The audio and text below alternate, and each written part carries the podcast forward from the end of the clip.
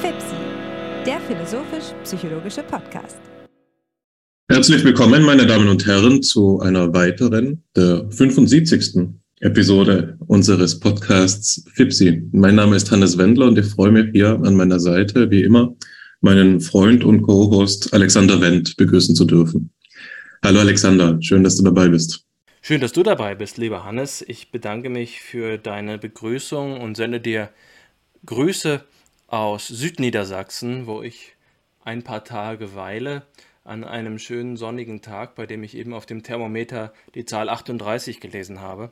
Äh, ich sende dir Grüße nach Köln, äh, hoffe, dass es dir gut geht und freue mich, dass wir jetzt so etwas wie eine Dreiviertel-Episode zur hundertsten äh, feiern können, indem wir uns allerdings viel wichtiger als die Zahl an einem neuen Format versuchen wollen. Wir wollen nämlich, liebe Zuhörerinnen und Zuhörer, uns einem Text widmen.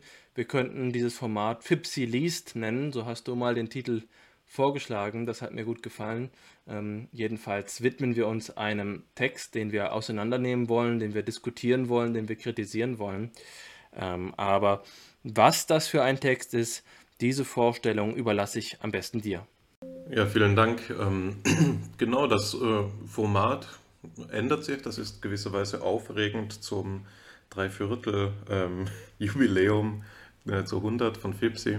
Ähm, die Idee ist die, dass wir hier natürlich viel lernen, wenn wir unsere eigenen Inhalte aufbereiten für FIPSI und miteinander diskutieren, aber dass wir eben auch festgestellt haben, dass äh, Input erwünscht ist, dass wir Lust haben, selbst zu lesen. Und es ist ja ähm, alle diejenigen, die uns zuhören und selbst in der Wissenschaft tätig sind, werden das nachvollziehen können meistens eher so, dass die Leseliste zu lang als zu kurz ist und man zu viele Wünsche hat, was man alles noch abdecken möchte. Und das ist jetzt einer, ein Versuch, wie wir dem beikommen und äh, Sie daran teilhaben lassen äh, möchten ebenso. Der Text, den wir uns für heute vorgenommen haben, ist äh, ein Klassiker aus der gegenwärtigen ähm, Forschung zur Persönlichkeitspsychologie. Aufmerksam geworden auf diesen Text sind wir ähm, durch einen Studenten aus einem unserer Seminare. Ähm, Johannes hat äh, mich darauf hingewiesen, dass ihn unsere ähm, Johannes Herzig hat mich darauf hingewiesen, den Nachnamen hätte ich fast vergessen, ähm, dass unsere Vorlesung zum, äh, unser Seminar zum Thema der Person ihn sehr stark an die Inhalte dieses Aufsatzes erinnert haben und er meinte, es wäre stellenweise so gewesen, als hätten wir daraus vorgelesen. Und ähm, das haben, haben wir jetzt zum Anlass genommen, da wir uns auch für diese ähm, Sparte der Psychologie im Besonderen interessieren, das Ganze einmal eben, wie du gesagt hast, aufs Korn zu nehmen, uns das genauer anzuschauen. Und jetzt, ähm, es wird sich dabei herausstellen, nehme ich an, dass wir nicht ganz die Einschätzung von Johannes Herzig teilen, dass das eins zu eins übertragbar wäre, was wir ähm, zur Person denken, zu dem, was ähm, Dan McAdams hier zur Person vorstellt. Aber es ist dennoch so, dass es ähm, vielleicht gerade auf, aufgrund der Reibungspunkte dann einen Erkenntnismehrwert ähm, geben könnte. Aber jetzt will ich einmal so vorgehen, dass ich ein paar Worte zur Person äh, von Dan McAdams sage, ihn kurz vorstelle und dann die Inhalte des Aufsatzes, den wir besprechen möchten, zusammenfasse, bevor wir übergehen zur Diskussion und zum Kommentar. Also Dan McAdams ist ähm, 1954 geboren, ein Persönlichkeitspsychologe an der Northwestern University in den Vereinigten Staaten. Er hat studiert in ähm, an der Valpara Valparaiso University und an der Universität Harvard. Dort hat er Psychologie und Social Relations studiert. Bekannt ist er unter anderem für sein Buch ähm, Die Person, eine Einführung in die Wissenschaft der Persönlichkeitspsychologie. Das so bekannt ist vermutlich zu wenig gesagt. Man kann so weit gehen, ihn als einen der großen Namen der gegenwärtigen Persönlichkeitspsychologie auszuweisen.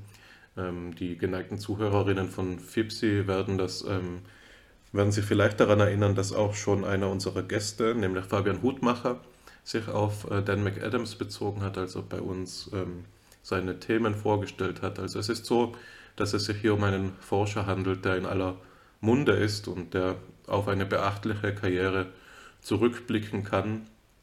Bevor er an der Northwestern University unterrichtet hat, war er beispielsweise, hatte verschiedene ähm, Stühle inne gehabt an eben derselben Universität, aber er war beispielsweise auch Charles Deering McCormick Professor für hervorragende Lehre und so weiter und so fort.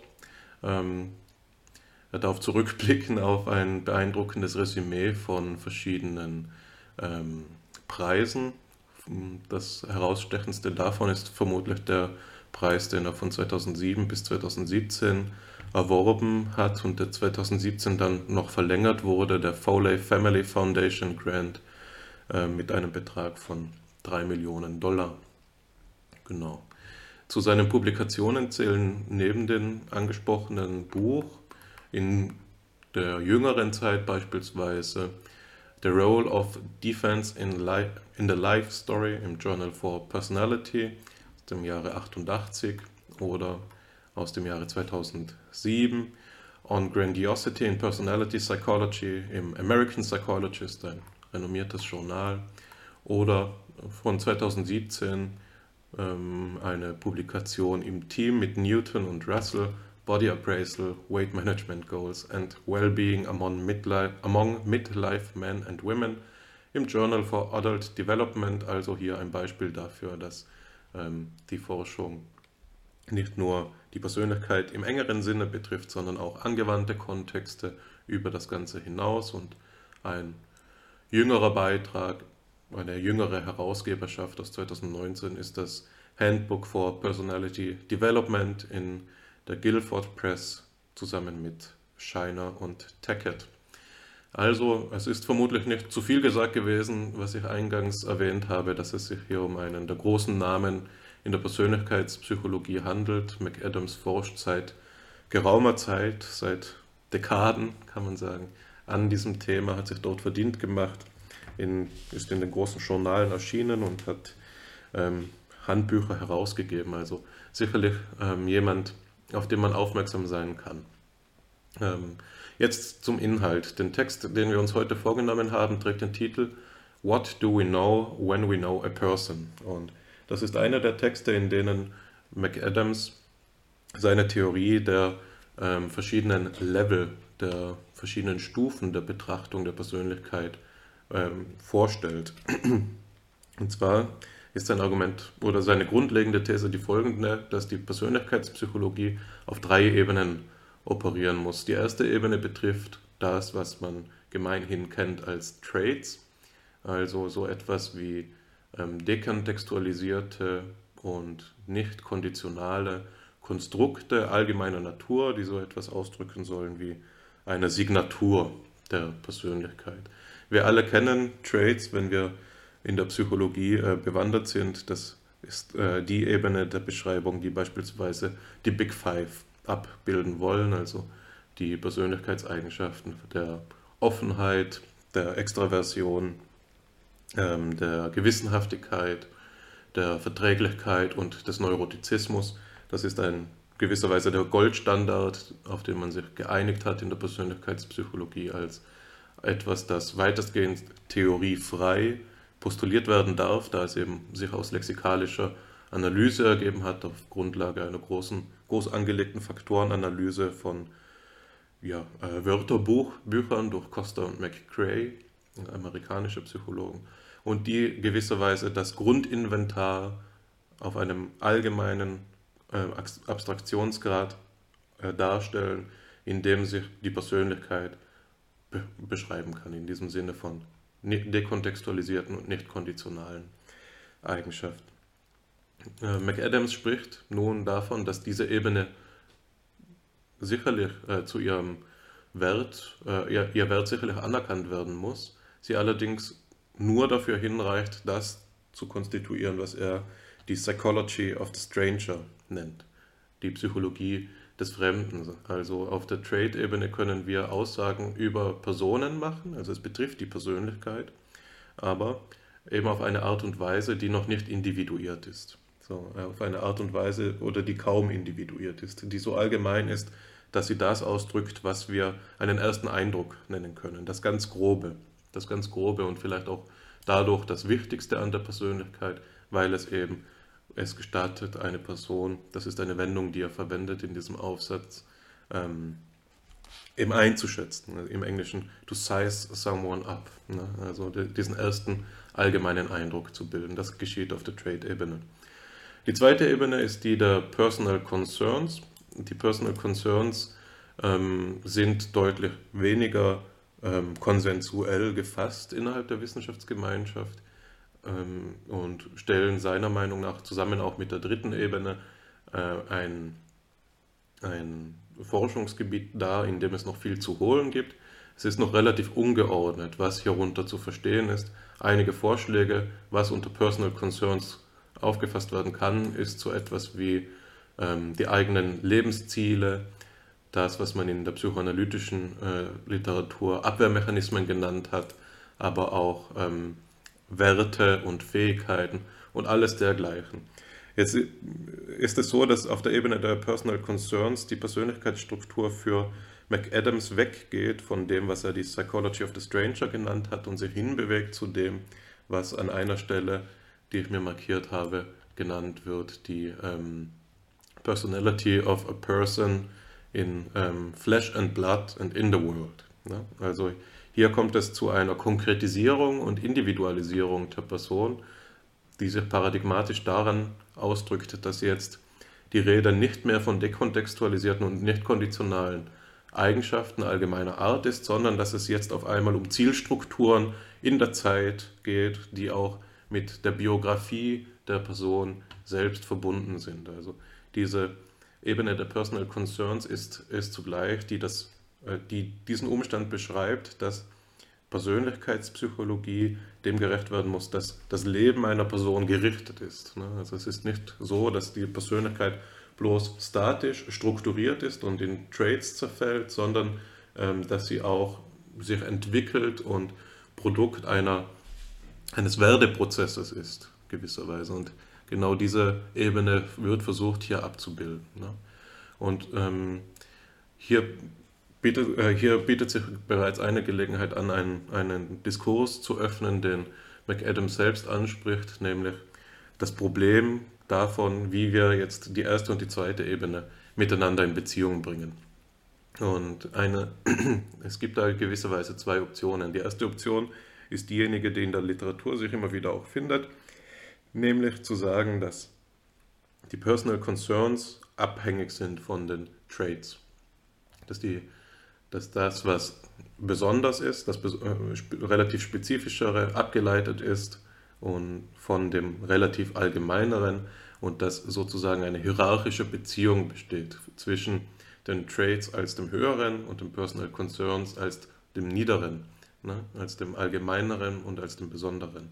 Und das ist die Auffassung der Persönlichkeit, die McAdams ablehnen will. Er meint nämlich, dass wir uns damit keinen Gefallen tun, die Persönlichkeit auf a priorischer Basis zu strukturieren, sondern er ist ja, tritt ja ganz als Empiriker auf und ähm, argumentiert nicht viel dafür, sondern etwas, was er anbietet, eine Rechtfertigung, die er anbietet, ist, dass er sagt, nun, das wäre doch zu ordentlich, zu strukturiert, als dass es wahr sein könnte. Die Wirklichkeit ist komplexer. Das Wirkliche ist schwieriger und wir ähm, sollten versuchen, ihr durch empirische Mittel eben auch gerecht zu werden.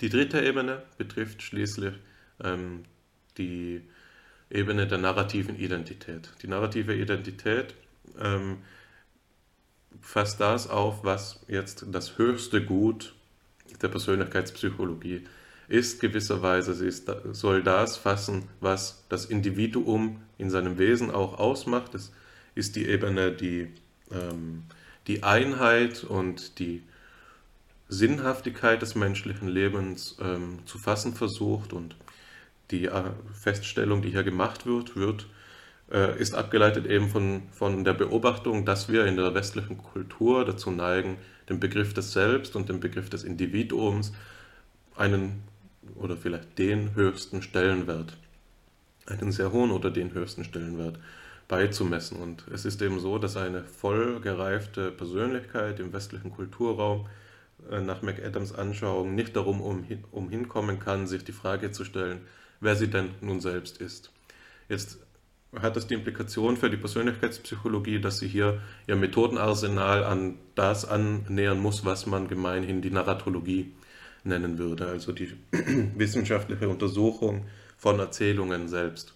Ne, wenn die Identität eine Lebensgeschichte ist, dann muss sie auch mit narratologischen, also dieser Geschichte, Geschichte angemessenen Methoden untersucht werden. Und hier gibt es einige Missverständnisse, die McAdams aus dem Weg räumen möchte. Eines davon ist äh, besonders bemerkenswert, denn er sagt, wir müssen hier zugleich vorsichtig sein, die Lebensgeschichte, von der er spricht, nicht zu verwechseln mit den verbalen Äußerungen, die in Untersuchungen erho erhoben werden. Also wenn ich als Experimentator einen, einen Probanden darum bitte, mir seine Lebensgeschichte zu erzählen, ist der Output, die Daten, die ich quasi sammle, nicht identisch mit dem, was hier als Lebensgeschichte angesprochen wird, sondern Lebensgeschichte muss aufgefasst werden als ein psychologisches Konstrukt, das dementsprechend auch ähm, auf eine wissenschaftliche Weise eruiert werden muss. Die Lebensgeschichte ist nicht das Erzählte, sondern sie ist das, was auf Grundlage von Psycho der, der Kooperation,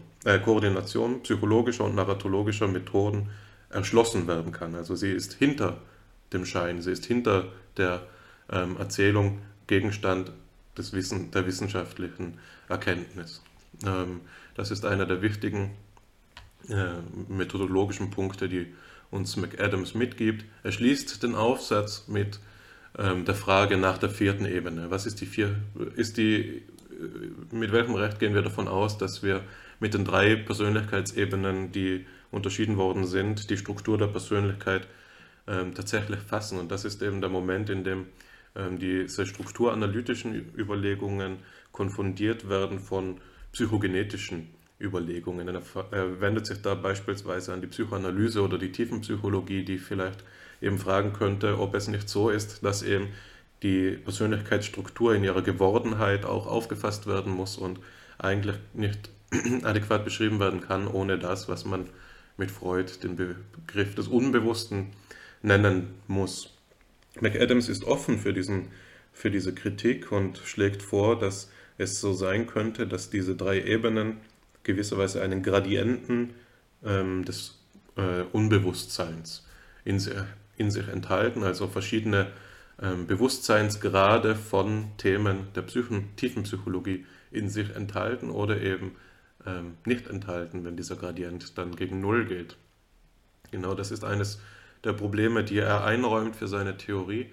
Ein weiteres Problem, das er einräumt in Bezug auf ähm, William James, den großen James, ist, dass es die Unterscheidung gibt ähm, zwischen dem Selbst als Objekt und dem Selbst als Subjekt. Und die, das Problem, das hier äh, bestehen könnte, ist eben das, dass die drei Ebenen der Persönlichkeit sich lediglich auf das Selbst als Objekt beziehen, nicht aber das äh, Selbst als Subjekt betreffen können, weil diese wissenschaftliche Betrachtung eben hier einem Hypostasierungsfehler anheimfallen würde, das selbst als Subjekt, also objektivieren würde und hier eben einen skeptischen Schlusspunkt nahelegen. Ein Ignorabimus-Problem habe ich mir hierzu aufgeschrieben. Es kann sein, dass wir mit, durch die Mittel der Persönlichkeitspsychologie, so wie sie hier skizziert sind, es nie wissen können, was das Selbst als Subjekt denn ausmachen würde. Das ist zugleich einer der Punkte, an dem, man, ähm, an dem ich einhaken würde, um, um ähm, klarzumachen, warum ich nicht ganz mit Johannes Herzigs Einschätzung übereinstimmen würde, dass hier McAdams ähm, Auffassung derjenigen gleichkommen würde, die wir in unserem Seminar referiert haben, wo wir eben auf das Problem der Person unter phänomenologischer Hinsicht zu sprechen gekommen sind, die gerade mit dem Anspruch auftreten würde, eben auch dieses Selbst als Subjekt, Self as Subject behandeln zu können durch eben eigentümlich konstruierte Modi des Wissens, die wir da als ähm, sympathischen Akt Mitvollzug beispielsweise angesprochen haben. Ich will das jetzt nur andeuten, weil ich eigentlich den, ähm, den Kommentar ähm, an erster Linie dir übergeben möchte. Ich bin nur so frei, noch ein Thema anzusprechen, bevor ich dir das Wort gebe. Das ist meiner Meinung nach das Zentralproblem ähm, der Persönlichkeitspsychologie.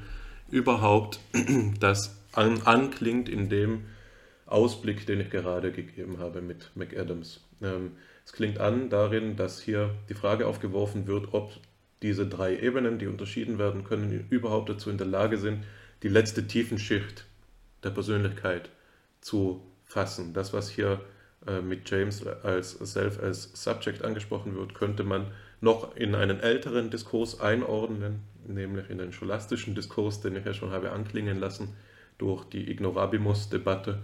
Ähm, und das ist der Diskurs über die Frage ähm, der Unaussprechbarkeit des Individuums. Individuum est ineffabile.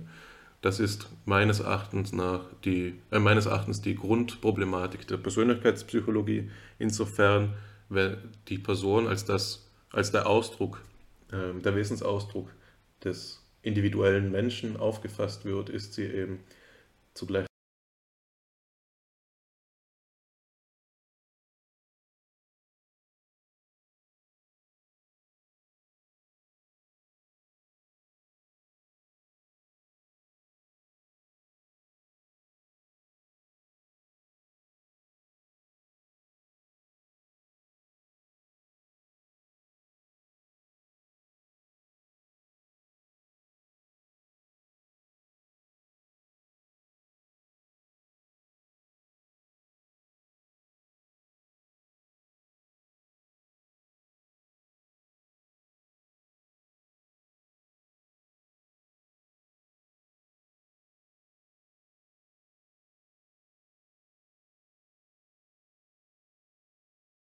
Hab Dank für die Einleitung, hab auch Dank, dass du mir jetzt an dieser Stelle schon das Zepter übergibst, denn es ist tatsächlich so, dass es mir jetzt hier schon an verschiedenen Stellen darum ging, ähm, das zu ergänzen. Also ich konnte mich kaum zurückhalten.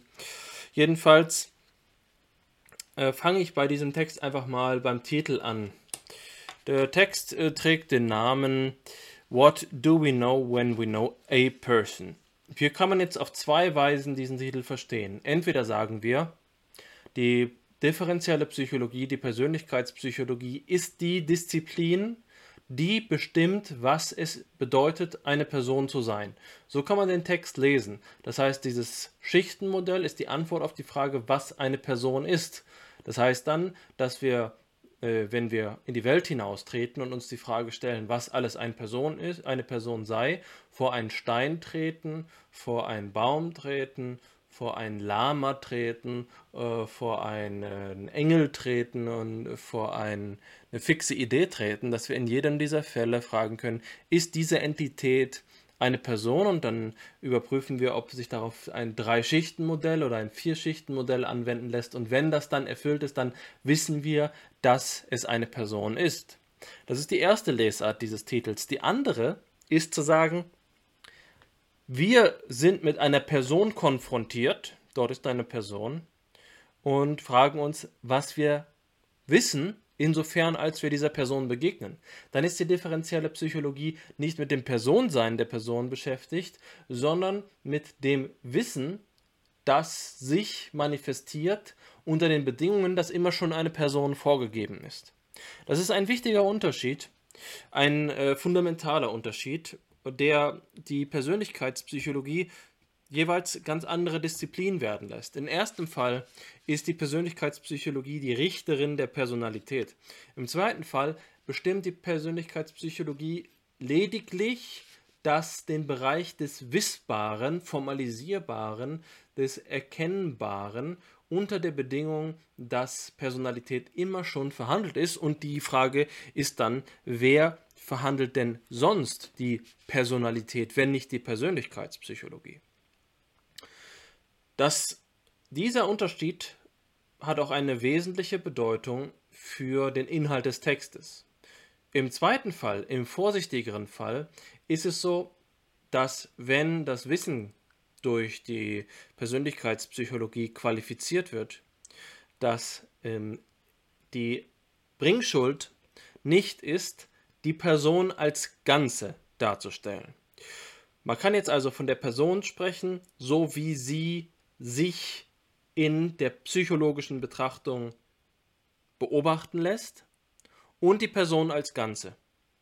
Die Person als Ganze zu betrachten Das ist ein Holismus, ein aufs Ganze gehen, ein den Sinn, die Bedeutung von dem, was wir Personen nennen, in Einschließendes.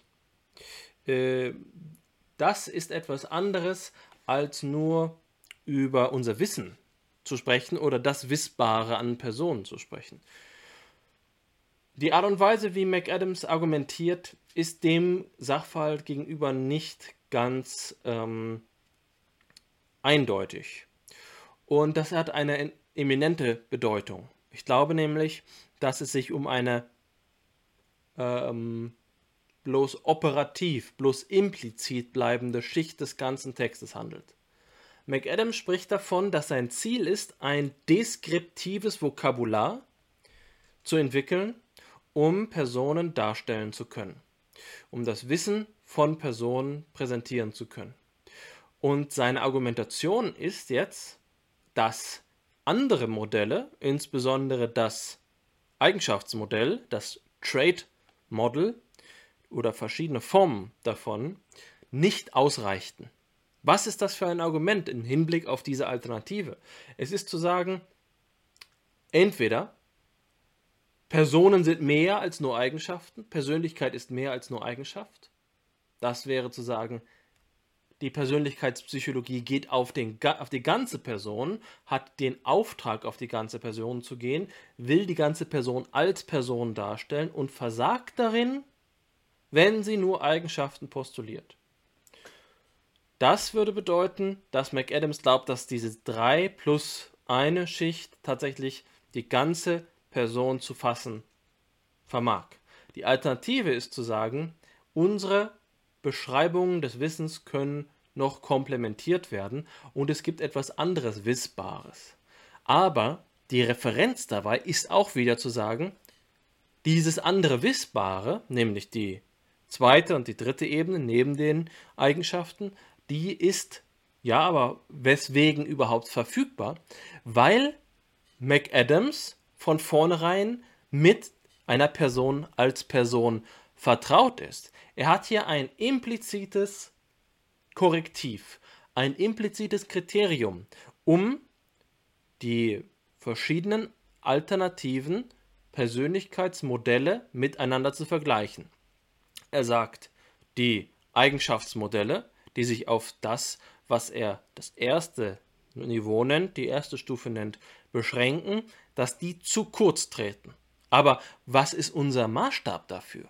Ja, das ist ein Maßstab, den er, und das ist fatal für diesen Text und fatal für den Diskurs der Persönlichkeitspsychologie, nicht artikuliert. Und ich glaube auch nicht zu artikulieren vermag.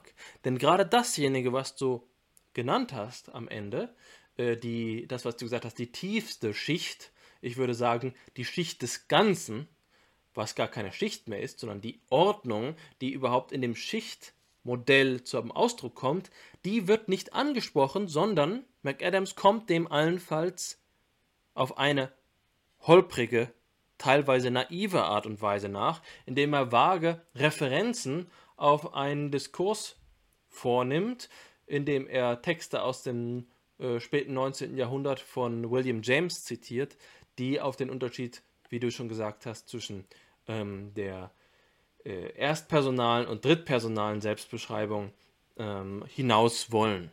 Also, was der Begriff der Person ist, um es jetzt hier in Nuce darzustellen, äh, das wird nicht in diesem Text dargestellt. Es bleibt ein Horizont.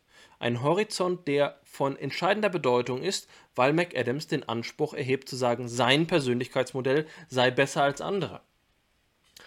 Wie löst sich das Ganze jetzt auf? Ist die Persönlichkeitspsychologie tatsächlich blind gegenüber diesem Sachverhalt? Die Antwort ist nein. Aber auf eine höchst indirekte Art und Weise vermag sie es nur, das aufzulösen. Was ist diese indirekte Weise? Das ist die Idee, dass, was McAdams eben an eine sekundäre Stelle stellt. Er sagt, er will an erster Stelle beschreiben und nur an zweiter Stelle den Weg zu Erklärungen vorzeichnen, dass diese Erklärungen eine Beziehung herstellen, auch wieder nur implizit, zwischen Persönlichkeitsmodellen und Verhalten. Er sagt also, Persönlichkeitsmodelle können genutzt werden, um Vorhersagen zu treffen über mögliche Verhaltensweisen von Menschen. Dann geht es um Erklärungen und um Kausalbeziehungen. Wenn wir sagen, dass Menschen mit dieser oder jenen äh, Konstellation von den drei äh, Ebenen dazu neigen, dieses oder jenes zu tun, dann kann man sagen, jetzt vergleichen wir unterschiedliche Persönlichkeitsmodelle hinsichtlich der Hervor Vorhersage. Was aber ist das? Dass wir sagen, dass Personen sich verhalten und dass diese oder jene äh, Verhaltensweisen geltende Kriterien für die ähm, Vorhersagemöglichkeit der Persönlichkeitsmodelle sind. Was ist das für eine implizite Beziehung zwischen dem latenten Begriff der Person, der die Ebenen überhaupt nur zusammenhält, und dem Verhalten oder dem Handeln? Ja, also, ähm, wie können wir das integrieren? Die Antwort ist, zumeist geschieht diese Integration äh, auf etwas, was man wohlwollend natürliche Selbstverständlichkeit nennen könnte. Ein Begriff, der aus der phänomenologischen Psychopathologie kommt, indem man sagt, na klar, natürlich verhalten sich Personen, natürlich handeln Personen. Ja? In dem Moment, in dem wir sagen, dass das aber nur natürlich sei, anders gesagt, dass das äh, selbst nicht beurteilt wird, sondern vorausgesetzt wird, schließt sich diese Beziehung aber selbst wieder aus der Persönlichkeitspsychologie aus. Welches Verhalten ist dasjenige, das äh, überhaupt für ein, ähm, für ein Persönlichkeitsmodell relevant ist und welche Verhaltensklassen gibt es? Was ist ein für, das für ein Verhaltensbegriff? In dem Moment, in dem das nur implizit bleibt, werden die Kriterien auch wieder ambivalent. Dann ist es vielleicht so, dass die einen ähm, differenziellen Psychologen oder Psychologinnen diese äh, Kriterien auswählen, diese Verhaltensweisen auswählen, um die Geltung ihres Modells zu bestätigen und andere Persönlichkeitspsychologinnen und Psychologen wählen andere aus. Ja, wenn es nicht artikuliert ist, was das für eine Beziehung ist, dann hilft das nicht, was das für ein Lösungsangebot ist. Die äh, Vorhersageleistung der Persönlichkeitsmodelle heranzuziehen, um so etwas wie eine Validierung der unterschiedlichen Angebote vorzunehmen. Das ist ähm, ein wesentliches Problem. Und dieses Problem zieht sich durch den ganzen Aufsatz auf Ebene seines Vokabulars durch. Ich will mal ein Beispiel geben. Wir haben äh, den Begriff Disposition oder auch Dispositional Signature. Das ist ein Begriff, den du schon äh, indirekt zitiert hast. Die Signatur. Aber was heißt daran Disposition? Ein Begriff, den wir natürlich auch im Deutschen haben, die Disposition. Disposition kann man natürlich recht äh, freimütig definieren als äh, eine Neigung oder eine Voreinstellung, als eine Tendenz zu einer Verhaltensweise. Aber was ist das? Ist eine Disposition eine manifeste Größe, messbare Größe, die wir feststellen können, ohne dass sich das Verhalten zeigt? Oder ist das Verhalten selbst notwendig, um eine Disposition feststellen zu können? Das ist ein äh, entscheidendes Problem, das sich auch immer wieder im Diskurs mit ähm, Laien ähm, wiederfinde. Zum Beispiel bei der Frage, was ist denn eigentlich Fertigkeit? Ist das etwas, was wir feststellen können, ähm, wenn Leistung erbracht wird? Oder ist es etwas, was auch dann gegeben ist, wenn zum Beispiel äh, Scheitern eintritt? Also, wir sagen, das ist ein guter Fußballer. Messi oder Cristiano Ronaldo sei ein guter Fußballer. Und jetzt ist es so, dass einer von beiden einen grottenschlechten Tag erwischt hat. Und ähm, ein Eigentor schießt oder gleich ein Dutzend. Ganz egal. Wir können es uns alle vorstellen. Sagen wir dann, dass Messi, Lionel Messi, aufhört, guter Fußballer zu sein? Sagen wir, äh, es ist ein Anzeichen dafür, dass sich seine Fertigkeit vermindert hat? Sagen wir, das ist ein Ausrutscher gewesen und seine Fertigkeit hat sich nicht verändert, obwohl er diese Leistung gezeigt hat? Genau das haben wir hier auch. Was heißt Disposition? Der Begriff der Disposition ist nicht klar gefasst. Und gerade dann, wenn man ein Persönlichkeitsmodell reformieren möchte, und das ist die Absicht von McAdams zu sagen, der Eigenschaftsansatz, der ein indirekter Dispositionsansatz ist, ist zu ähm, überwinden oder zu erweitern, indem hier die Ebene der Personal Concerns und der Life Story ergänzt werden, dass äh, in diesem Fall natürlich auch der Dispositionsbegriff mitbedacht werden muss. Wenn Disposition nämlich äh, von Manifestation abhängig ist, dann ist natürlich auch Life Story gleichzeitig Disposition. In letzter Instanz können wir uns auch fragen, was es überhaupt bedeutet, einen Fragebogen auszufüllen. Eine Frage, ein Thema, das wir schon einmal mit Herrn Kügler in diesem, im Rahmen dieses Podcasts äh, besprochen haben. Die Frage nämlich, was ähm, die Messung eines Fragebogens eigentlich ausmacht. Und ist es nicht so, dass jemand, der auf einem ähm, Fragebogen die Antwort angibt, ähm, dass er oder sie gerne auf Feiern gehe, äh, eine Erinnerung an vormalige Feiern oder handelt es sich um so etwas wie den Abruf einer Einstellung zu feiern? Schwer zu sagen. Das ist eine Frage der Persönlichkeitspsychologie, die ihre absoluten Fundamente betrifft, um zu klären, was Dispositionen ausmacht. Das ist eine Frage, die in diesem Text nicht verhandelt wird. Wir sprechen zwar über den Begriff äh, der ähm, Traits im Rahmen der Konstrukte, die vorgeschlagen worden sind, insbesondere dem Big Five Modell, was du ja vorgestellt hast. Aber wir sprechen nicht über den Begriff der Traits überhaupt und auch nicht der Dispositionen überhaupt. Jetzt könnte man sagen, warum sollte das überhaupt notwendig sein?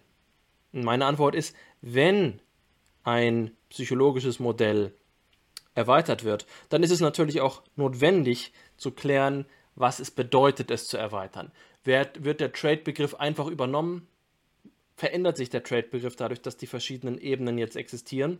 Und die Antwort, die McAdams darauf gibt, ist eine Verlegenheitsantwort. Er sagt, dass die unterschiedlichen Schichten eben nicht in einer bedeutungsvollen Beziehung zueinander stehen müssten. Also, meaningful relation ist der Begriff, den er verwendet, bedeutungsvolle Beziehung, die sei nicht erforderlich.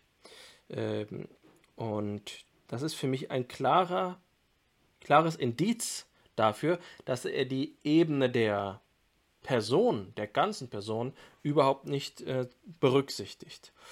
Dass er sie, dass er auf sie angewiesen ist in seiner Argumentation, aber dass er die verschiedenen Möglichkeiten, auf sie Bezug zu nehmen, hinsichtlich der Disposition zum Beispiel, das war ja eben nur ein Beispiel, aber auch hinsichtlich der Begriffe wie Rolle, aber auch Narrativ, Geschichte, Story, nicht, äh, es nicht schafft, hier die angemessene Diskursebene zu erreichen, auf der man eigentlich über die Geltung von Persönlichkeitsmodellen sprechen müsste.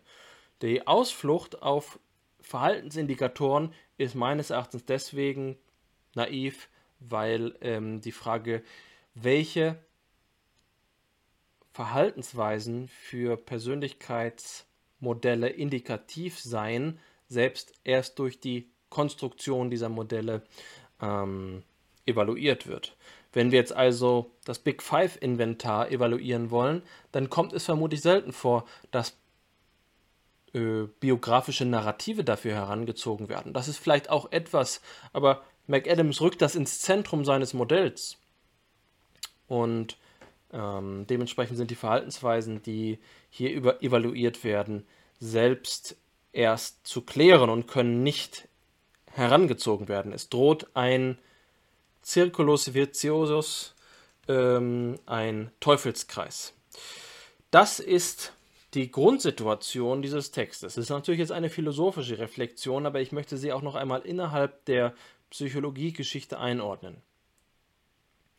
In meiner eigenen Forschung zum Problembegriff bin ich auf etwas gestoßen, was mich immer wieder fasziniert. Wenn ich Mitmenschen davon erzähle, was die zentralen Aussagen meiner Theorie des Problemlösens, Problemfindens, Problemhabens sei,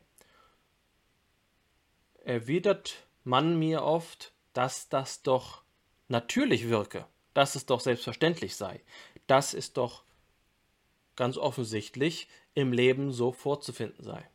Es ist schwer klarzumachen, weswegen das für die Psychologie eine Bereicherung sein kann. Der Grund dafür ist, dass die Psychologie sich im Zuge des, der Entwicklung des Kognitivismus auf ein Informationsverarbeitungsmodell eingelassen hat, das äh, Problemlösen in einem hochformalistischen Sinne zu einer Form von Symbolmanipulation ähm, transformiert hat, den Begriff des Problemlösens, abgelöst von einem Bezug zum Denken oder zum Handeln hin zu einer Formalisierung von äh, Situationen, in denen es um mögliche Informationsverarbeitung äh, geht. Die Rückkehr in, die, in den weiteren Rahmen, in die, in die Ganzheit des Lebens und seiner Umwelt ist dann eine, äh, eine Überraschung für diese Perspektive, die sich in einem sehr artifiziellen Sinne darauf eingelassen hat, alles als Informationsverarbeitung zu betrachten. Es ist eine Rückkehr in natürliche Lebenswelten. Und so ähnlich sehe ich diesen Text auch. Der Text stellt die Ebene des äh, Concerns, de, des Personal Concerns, der persönlichen Belange und der sozialen Rolle, also der zweiten Ebene, und der dritten Ebene der Lebensgeschichte, der Biografie. Der Text stellt diese Ebenen als etwas Neues dar, weil der Diskurs der Persönlichkeitspsychologie sich in hohem Maße, insbesondere in den 90er Jahren, in denen dieser Text veröffentlicht wird, auf die Eigenschaftstheorien beschränkt.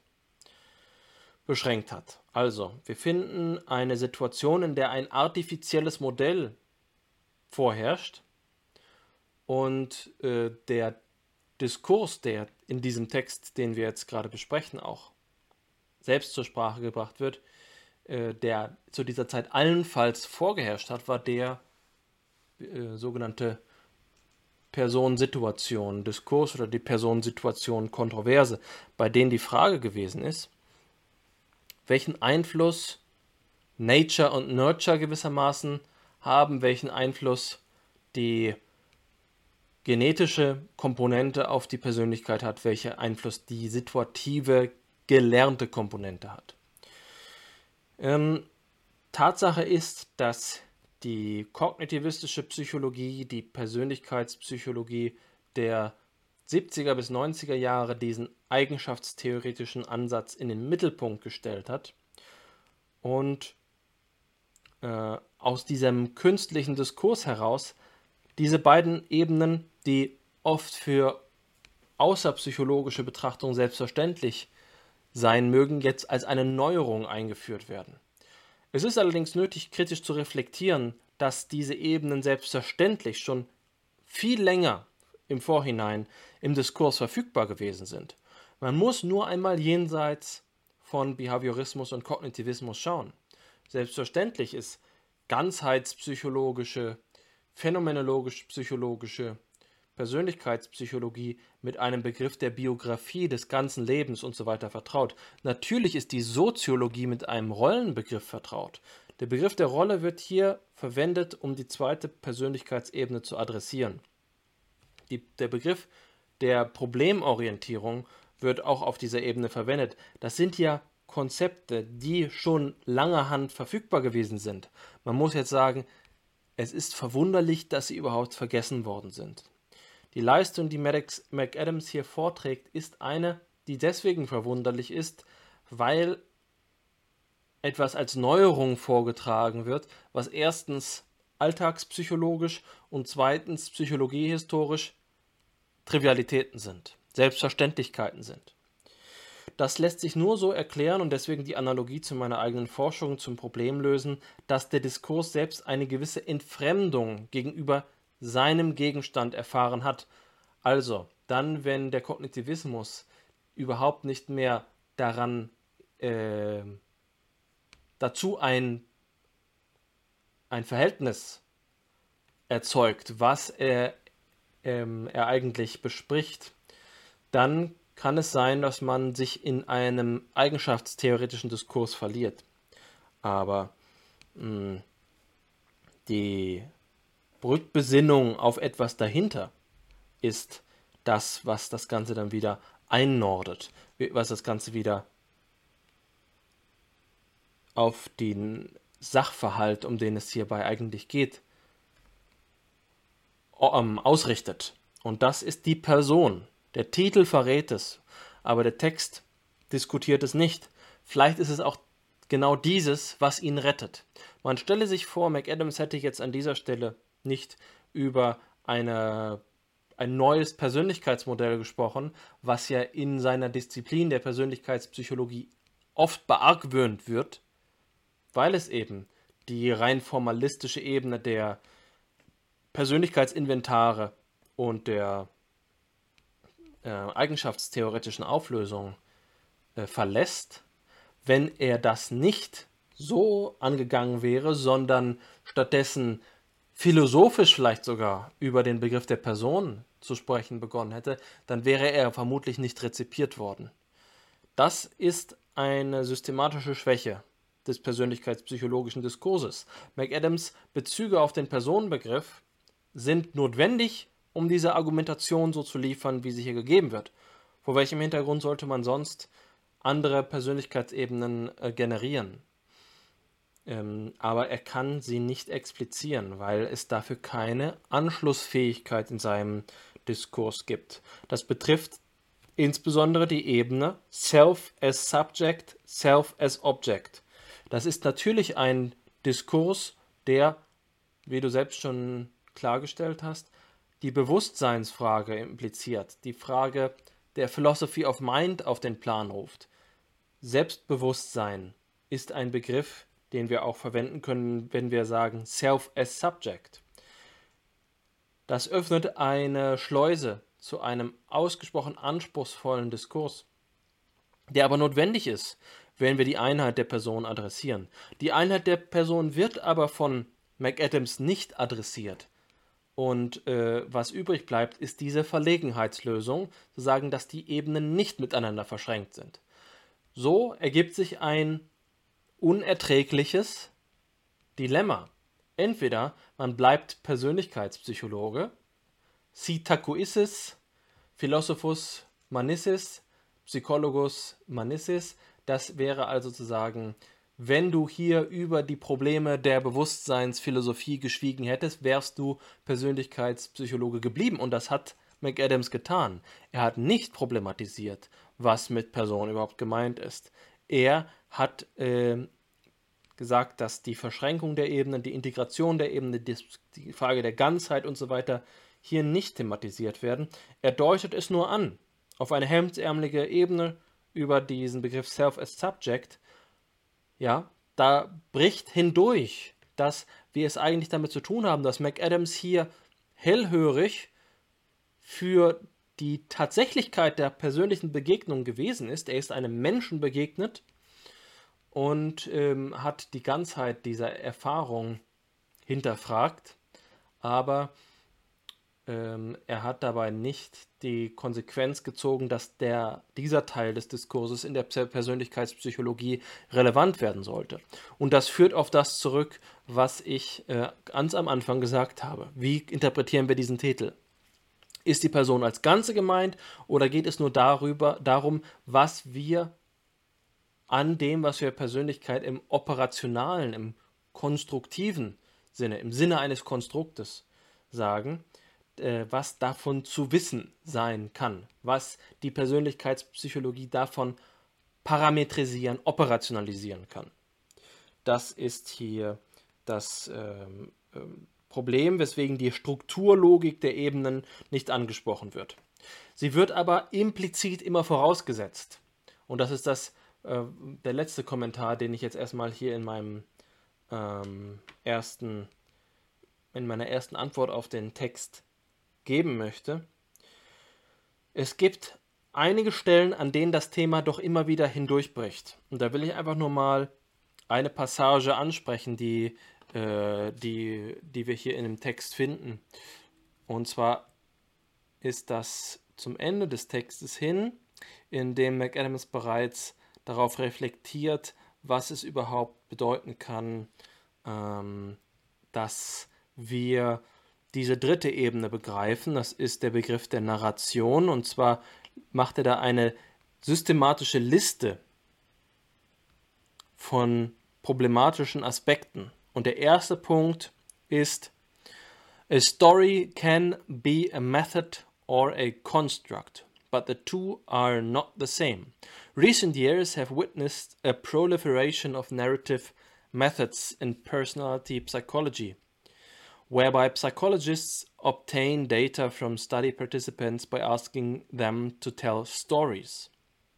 Such methods can be used to obtain information from persons pertaining to any of the three levels of personality I've identified above. For example, one can learn about defense mechanisms, self schemas, personal strivings, motives, or even traits by asking a person to tell some kind of story. Though story methods work much better for some constructs. For example, thematic apperception test, stories for motives, than they do for others, for example, traits. What is important is that the stories obtained are not the constructs themselves. A TAT story about success is not achievement motivation itself, rather, it is a measure of the construct achievement motivation. Similarly, when an interviewer asks a person to tell the story of his or her own life, the narrative account that is obtained is not synonymous with the internal life story that is assumed more or less to provide that person's life with some semblance of unity and purpose. As in the TAT example, the data obtained from a story method may be interpreted to shed light on the life story itself. A person's life story is inside him or her in the same sense that a trait, motive, or striving is. The life story is a psychological construct, a dynamic inner telling or narration evolving over time that may be assessed through storytelling methods. Arguably, other methods, methods might be employed as well.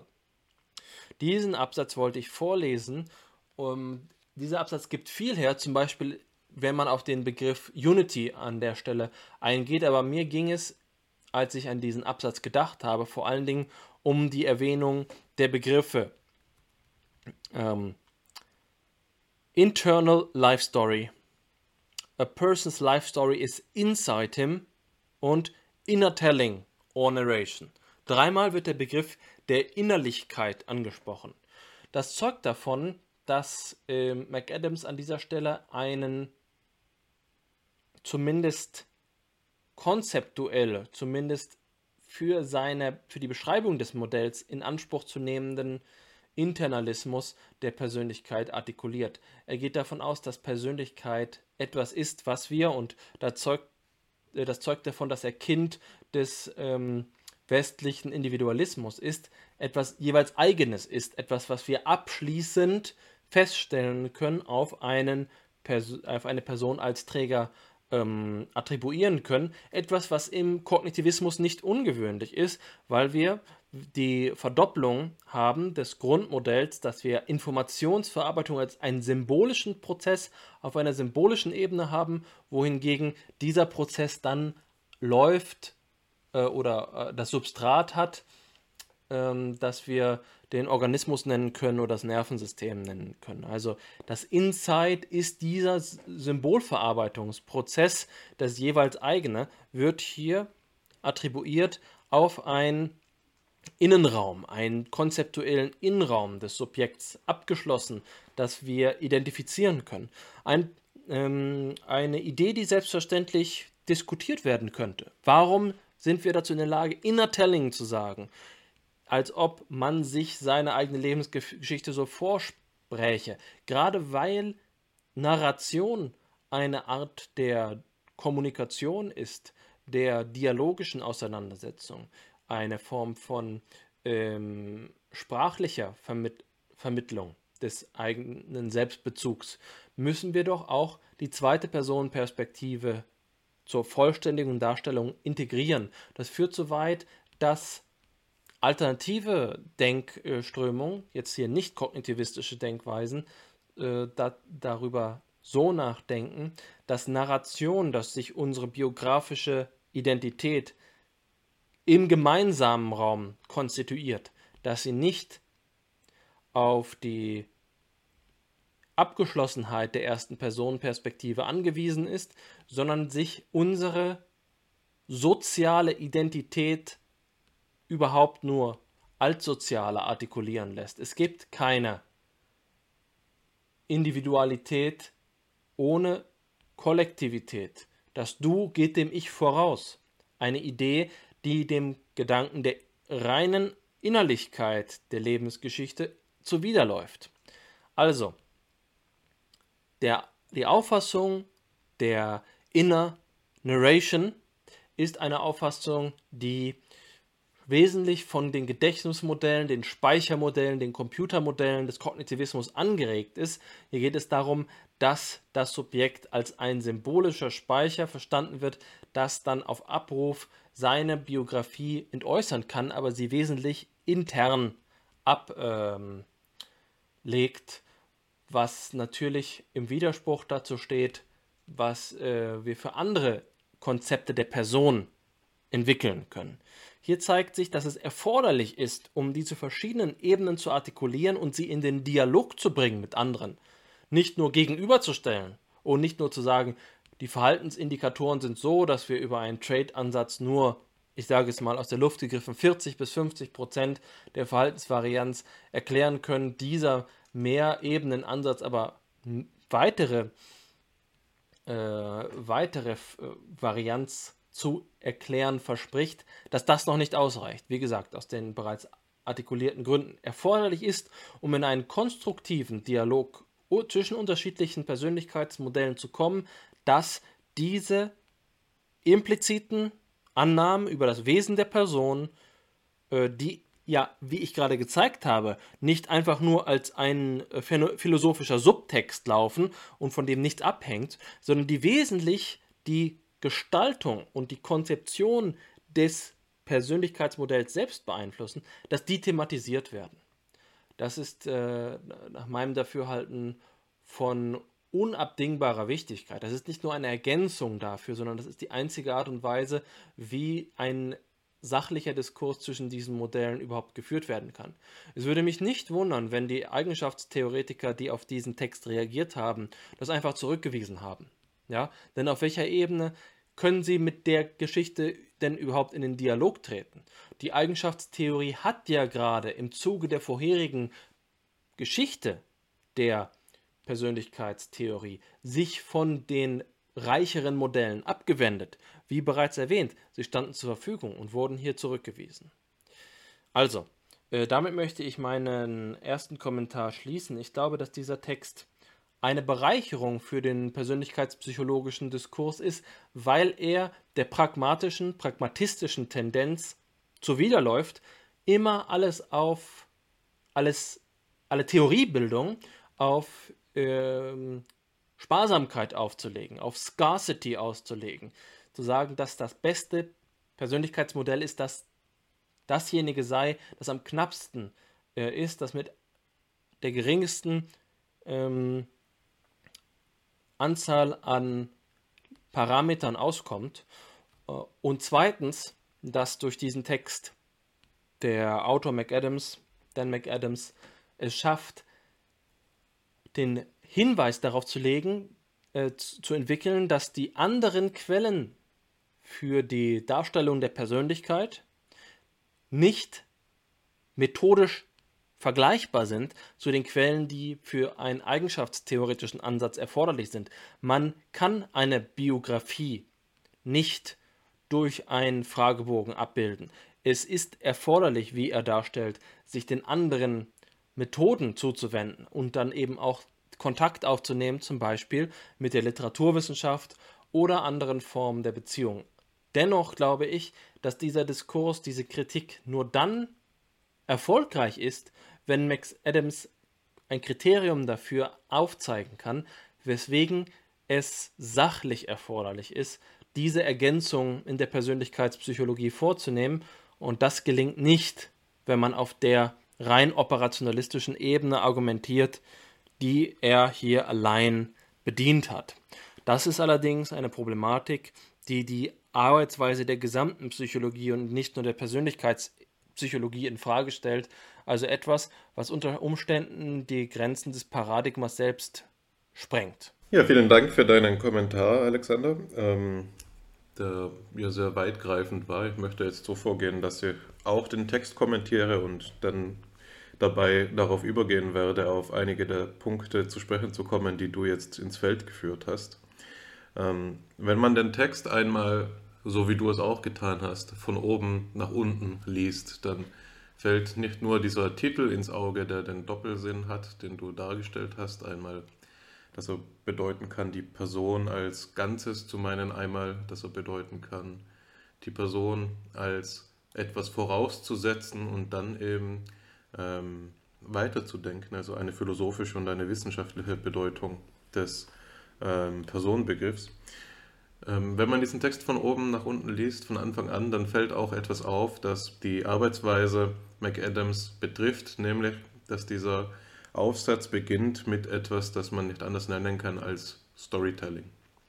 Also dieser Aufsatz selbst wiederholt quasi äh, oder nimmt vorweg auf performativer Ebene den letzten Punkt, den er macht, nämlich, dass wir um das Geschichten erzählen und auswerten nicht herumkommen, wenn es um die Frage nach der Person geht. Der Text beginnt mit der Schilderung einer Cocktailparty, auf der McAdams zusammen mit seiner Frau war und ähm, es gibt dann das, was er ausweist als das Ritual des Post-Party, äh, des Post-Party Post-Mortem. So, so war es. Also nach der Feier wird da eine Person, Lynn, aufs Korn genommen und sie wird untersucht oder sie wird eben besprochen von den beiden. Und der Sinn und Zweck dieser ähm, Illustration wird dann immer wieder raffiniert im weiteren Verlauf äh, des äh, Aufsatzes. Es geht eben darum aufzuzeigen, dass man beginnt mit groben Einschätzungen einer Person auf der Trade-Ebene, wo man feststellt, ja, sie war dominant im Sozialgefüge, sie konnte gut in der Gruppe sprechen, na, also der Extraversionswert ist hoch und im weiteren Verlauf ähm, des Abends hat sie sich dann aber auch zusehends ängstlich verhalten, hat mehr getrunken als die anderen. Das ähm, ist dann schon auf der zweiten, auf der zweiten Ebene anzutreffen, nicht wahr? Also es gibt hier Konditionale, wenn der Abend fortläuft, dann fort, voranschreitet, dann ändert sich das Verhalten. Und die dritte Ebene ist die, die ausgeklammert wird aus der Geschichte. Dafür reicht die Zeit nicht hin. Man müsste eine intime Beziehung aufbauen und eben die Lebensgeschichte ganz anhören, auch um das dann ansprechen zu können. Also wir sehen hier, dass, darauf möchte ich hinaus, dass der Text selbst aufgebaut ist wie so eine Geschichte. Und das hat jetzt ähm, den Vorteil, dass der Text ähm, eingängig zu lesen ist. Das fällt einfach dem Gedankengang zu folgen und ähm, der Text entwickelt dadurch einen gewissen Spannungsbogen, wie es eben auch dem Geschichtenerzählen eigentümlich ist. Es hat allerdings auch den Nachteil, dass man hier die Frage danach stellen muss, ähm, was der wissenschaftliche Wert eines so strukturierten Textes ist und ob hier nicht auch ähm, quasi eine, ein gefährlicher Weg eingeschlagen wird, in dem ähm, eine narrative Einheit hergestellt wird, die den Argumentationsgang auch bahnt. Also ist es hier nicht so, dass die Gründe, die ins Feld geführt werden, die Rechtfertigungen, die angebracht werden, an verschiedenen Stellen im Text gar nicht wissenschaftlichen Gütekriterien entsprechen, sondern eben auf ähm, sich auf einen Eindruck der Plausibilität berufen, der nahegelegt wird durch diese Geschichte, die da eben erzählt worden ist, vom Kennenlernen Lynns und den Eindrücken, die eben äh, McAdams selbst und seine Frau von ihr berichtet haben. Na, du hast das einmal in deinem Buch mit Joachim Funke auf eine, auf eine damit verwandte Weise zum Ausdruck gebracht, wo du eben gesagt hast, dass eine der großen Aufgaben der theoretischen Psychologie in Geschehen, im Gegenwartsgeschehen der Psychologie es ist, den Umstand zu problematisieren, dass Common Sense und Storytelling, würde ich jetzt darunter fassen, ähm, als Rechtfertigungsstrukturen in psychologischer Wissenschaft ähm, verwendet werden und mehr oder weniger unreflektiert verwendet werden. Es ist ja eben nicht so, dass es grundsätzlich ausgeschlossen wäre, dass ein gutes Paper mit einer einleitenden Geschichte anfangen darf, aber es nicht selbst zum Gegenstand des, ähm, der Reflexion zu machen, äh, ist eben problematisch, verweist auf eine gewisse Naivität. Und genau das ähm, ist hier passiert. Ja? Genau das ist etwas, das hier ähm, geschehen ist. Und ich denke, dass es mit der Selbstauffassung ähm, McAdams zusammenhängt, auf die du schon zu sprechen gekommen bist, nämlich dass er hier mit dem Anspruch auftritt, zunächst zu beschreiben und noch nicht zu erklären. Und um dieses Beschreiben möglich zu machen, sucht er sich oder konstruiert er sich für diesen Fall Anschauungsmaterial. Das kommt mit, dem, mit den Kleidern der Harmlosigkeit daher. Es ist doch nichts dabei. Wir nehmen quasi diese, diese einfachste Geschichte, wir alle kennen sie, oder vergleichbare Geschichten aus unserem eigenen Leben. Und darauf aufbauend, bottom-up gewisserweise, ähm, extrahieren wir jetzt die verschiedenen Schichten des Persönlichkeitsmodells, für das er dann schlussendlich argumentiert. Jetzt ist es aber so, dass ähm, nicht nur diese, das Nicht-Reflektieren des eigenen Textaufbaus hieran problematisch ist, sondern auch, und das ist ein Punkt, der bei dir auch schon eine Rolle gespielt hat, aber den ich jetzt noch einmal etwas verschärfen möchte, äh, die Quelllage meines Erachtens nicht zur Genüge berücksichtigt wird. Denn ähm, es ist ja so, dass McAdams hier ähm, ein Schichtenmodell vorträgt, aber den Schichtenbegriff selbst nicht diskutiert, äh, den Schichtenbegriff selbst auch nicht reflektiert, was aus verschiedenen Gründen bedenklich ist. Jetzt möchte ich einmal kurz darstellen, worin das Problem liegt. Du hast es einmal, du hast das Dilemma genannt und ich sehe das ganz gleich wie du. Also der Vorschlag, der gemacht wird, ist, dass wir eine Persönlichkeitspsychologie strukturieren müssen anhand von drei Stufen. Ja, die haben wir jetzt zur Genüge expliziert. Und dann aber, wenn die Frage danach auftaucht, wie diese Stufen miteinander in Beziehung stehen, ähm, nimmt McAdams quasi, schlägt einen merkwürdigen und einen denkwürdigen Weg ein, indem er eben sagt, es ist nicht so, dass die, die spezifischeren Schichten von den allgemeineren abhängig sind oder sich aus ihnen ableiten lassen, denn das wäre zu einfach, nicht wahr? Die Wirklichkeit ist komplexer als das, was ja als weltanschauliche Rechtfertigung einge, äh, eingestuft werden muss. Es kann so nicht sein. Die Natur der Wirklichkeit ist anders aufgefasst, nicht wahr? Es kann nicht sein, dass es hier ein Ableitungsverhältnis gibt ähm, sodass wir hier ein Modell haben, das auf der einen Seite ähm, Schichten annimmt, aber auf der anderen Seite sagt, sie stehen nicht zueinander in Beziehung. Ne? Und dadurch schlussendlich, wenn man es ähm, einmal nüchtern betrachtet, das Rechtfertigungskriterium für die Unterscheidung der Schichten selbst nicht liefert oder sogar es als schwach einschätzt. Ne? Wenn es wirklich nicht so wäre, dass die Beziehungen zwischen den Schichten äh, expliziert werden könnten, gäbe es keinen Anlass, zwischen Schichten zu unterscheiden. Aber das Modell tut dies natürlich und so haben wir dieses Problem der, des Dilemmas, das du auch dargestellt hast.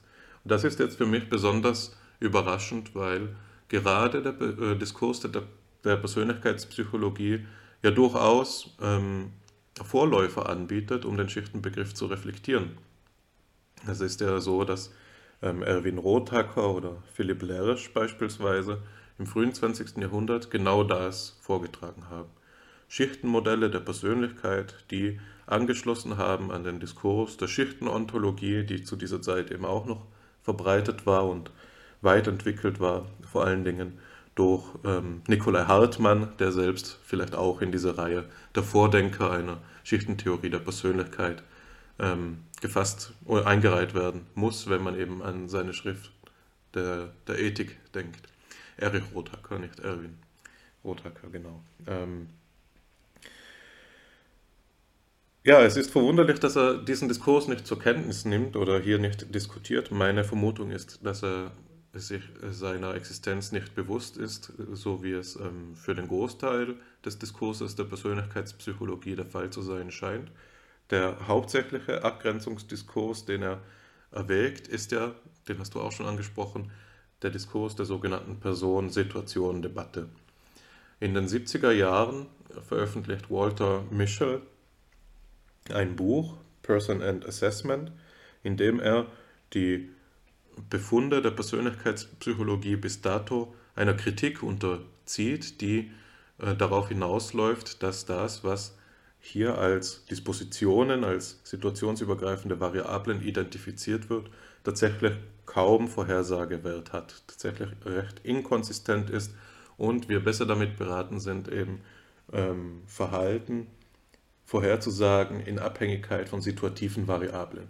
Ein Beispiel, um das zu veranschaulichen, wäre, dass es darauf hinausläuft, dass ähm, es nicht die Gläubigkeit einer Person ist, die sie zum Beten veranlasst, sondern ihr Aufenthalt in der Kirche. Also es wird eine Abkehr, das ist natürlich ein radikales Beispiel, aber was vorgeschlagen wird, ist eine Abkehr von der Idee der Disposition als einer schlussendlich unsinnigen Idee, die weder empirisch, und darauf komme ich jetzt gleich noch zu sprechen, noch logisch ähm, gefasst werden kann und hin, man sich hinwenden soll zu einem situativ, äh, zu einem radikal situierten Auffassung, Verständnis von Verhalten und Persönlichkeit. Ne? Also es ist nicht die Disposition, sondern es ist beispielsweise der Ort, der das Verhalten veranlasst. Es ist der Ort, der dementsprechend auch ähm, berücksichtigt werden müsste, wenn wir ähm, das Verhalten vorhersagen wollen. So, und das schließt jetzt eben an an etwas, das du ähm, vielleicht im Hinterkopf gehabt hast, als du den Dispositionsbegriff diskutiert hast, so wie er hier verhandelt wird bei McAdams. Ich selbst habe auch schon gesagt, der Dispositionsbegriff wird hier aufgefasst als ähm, situationsübergreifend und nicht konditional. Und das schließt an an eine Schwierigkeit, die sich auch im Diskurs der analytischen Philosophie ähm, bezüglich des Dispositionsbegriffs darbietet. In der Philosophy of Mind ist es sozusagen eine goldene Kuh, ein ewiges Problem, dass der Dispositionsbegriff sich der Formalisierung widersetzt. Das ist ein Diskurs, wie er sich schon in den Schriften, den frühen wissenschaftstheoretischen Schriften des Wiener Kreises ähm, vorfindet, der bei verschiedenen Denkern eben auftaucht und schlussendlich darauf hinausläuft, dass ähm, die Formalisierung des Dispositionsbegriffs immer irgendwo darauf hinausläuft, dass man ihn als konditional zu fassen versucht, aber genau diese Konditionalisierung dem Dispositionsbegriff nicht gerecht wird. Das klassische Beispiel ist die Wasserlöslichkeit und die Zerbrechlichkeit. Was sagen wir, wenn wir sagen, Salz ist wasserlöslich. Bedeutet das, äh, wie können wir das formal darstellen, anders als in Sätzen der Art wie, wenn ich Salz in Wasser gebe, löst es sich. Ne? Aber damit ist noch nicht, äh, diese Aussage ist nicht identisch damit, äh, mit der, nämlich, dass Salz selbst es ist, das wasserlöslich ist. Also worin besteht die Wasserlöslichkeit unabhängig von dem Wenn-Dann-Szenario, dass ich es jetzt in das Wasser gebe. Wenn ich es ins Wasser gebe, löst es sich. Ist nicht das gleiche, wie das es an sich wasserlöslich ist. Also worin besteht dieser latente Charakter, der schlummernde Charakter des Dispositivs? Wie können wir den überhaupt begreifen? Oder eben mit der Zerbrechlichkeit als weiteres Beispiel. Wenn wir sagen, Glas ist zerbrechlich, denken wir daran, dass es zerbricht, wenn es auf den Boden fällt, beispielsweise. Wenn ich jetzt das Trinkglas am Schreibtisch vom Tisch streife, dann wird es zerbrechen. Aber was ist, wenn es nicht zerbricht, beispielsweise? Ist dann die dispositionale Eigenschaft der Zerbrechlichkeit widerlegt oder ist es eben etwas, das dieses Wenn-Dann-Szenario überschreitet, übersteigt. Und das Letztere scheint logisch der Fall zu sein, aber es ist eben notorisch schwierig, das Ganze korrekt darzustellen in einem formalisierten Begriff der Disposition. So, ähm, eine weitere und letzte Kritik, die ich anbringen will an dem Aufsatz von McAdams, bevor ich dann zu den ja, positiven Aspekten noch einmal übergehe, betrifft die Idee der narrativen Identität selbst. Die Idee der narrativen Identität ist eine, die hier mit der dritten Ebene der Persönlichkeit ähm, zusammengelegt wird und ausgewiesen wird als das Höchste der Persönlichkeitsforschung, das, was dem, das Individuellste an der Person zum Ausdruck bringt. Ne? Also dasjenige, was am nächsten an diesem Grundproblem des Individuum ist ineffabile dran ist, von dem ich eingangs als dem Grundproblem der Persönlichkeitspsychologie gesprochen habe. Und hier ist eine Wendung, die äh, McAdams anbringt, die, dass in der Lebensgeschichte der Person sich alle Widersprüche versöhnen lassen. Die ähm, Lebensgeschichte ist etwas, das erklären kann, dass ich beispielsweise in manchen Situationen extravertiert agiere, in anderen aber nicht. Ne? Die Lebensgeschichte ist dasjenige Mittel, durch das dieser scheinbare Widerspruch versöhnt werden kann. Das ähm, kann dann beispielsweise durch die Beziehung, äh, Bezugnahme auf frühere Ereignisse geschehen. Ne? Auf Partys verhalte ich mich sozial, weil ich in einer Künstlerfamilie aufgewachsen bin, die immer viel Besuch hatte.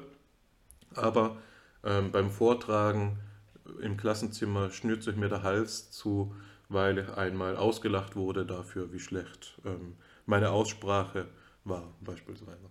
Das äh, kann man in Form einer Lebensgeschichte artikulieren und das Ganze erscheint nicht mehr widersprüchlich. Ne? Wenn man die, die, Ereignisse aber gesondert betrachtet, jemand, der auf Partys gerne äh, spricht, aber bei Vorträgen äh, es mit Angst zu tun bekommt, haben wir hier einen Konflikt. In der Lebensgeschichte aber eben nicht. Und das ist natürlich eine Idee, die ähm, älter ist als, die, als, Mac, als McAdams Denken selbst das erste Mal, dass ich ähm, mit dieser Idee in Berührung gekommen bin, war ein Kontext, der jetzt vielleicht unvermittelt erscheint, aber es handelt sich dabei um die Schrift äh, von Hannah Arendt, die Vita Activa, in der sie eben auch ein narratives Verständnis der Persönlichkeit, des Selbst entwickelt und der Problematisierung, die dieses Verständnis von Persönlichkeit erfahren hat, durch einen anekdotischen Zusammenhang schlussendlich, aber auch, äh, der, der sich dann ins Theoretische übersetzt hat, von Emmanuel Levinas. Emmanuel Levinas sagt einmal in einem Interview bezüglich dieser Idee, dass sich ähm, die Identität, die Persönlichkeit doch in eine Geschichte fassen lassen könnte, dass seine Erfahrungen äh, als Kriegsgefangener ähm, von, von im, im Kontext des Zweiten Weltkriegs sich äh, für ihn äh, so darstellt wie ein Tumor im Hinterkopf. Es ist etwas, das sich für ihn nicht vereinen lässt mit der restlichen Geschichte seines Lebens. Es ist das, was man beispielsweise mit Gaston Bachelard einen epistemischen Bruch nennen müsste. Für ihn ist es etwas, das eben verkannt werden würde, wenn es in ein kohärentes Narrativ eingefügt werden würde. Nur dadurch, dass es herausfällt aus all dem, was bis dato seine Persönlichkeit bestimmt hat, wird es zu dem, was es war, nämlich einem transformativen Ereignis für, seine, für sein Leben. Etwas, das ähm, den Grund, die grundsätzliche Auffassung von dem, wer er ist und dem, ähm, was er folglich werden kann, geändert hat. Ne? Für Levinas ging das so weit zu sagen, dass er äh, keinen Fuß mehr auf deutschem Boden setzt und kein Wort mehr in deutscher Sprache spricht und so weiter. Ähm, also hier der Zusammenhang, auf den ich aufmerksam machen möchte, ist eben, dass das Konzept der narrativen ähm, Identität nicht alternativlos ist und auch nicht, un, äh, nicht, nicht problematisiert werden könnte, sondern im Gegenteil eben etwas ist, das gewisse ähm, Vorannahmen mittransportiert, die eigens reflektiert werden müssen, wenn wir das Ganze persönlichkeitspsychologisch durchdringen wollen.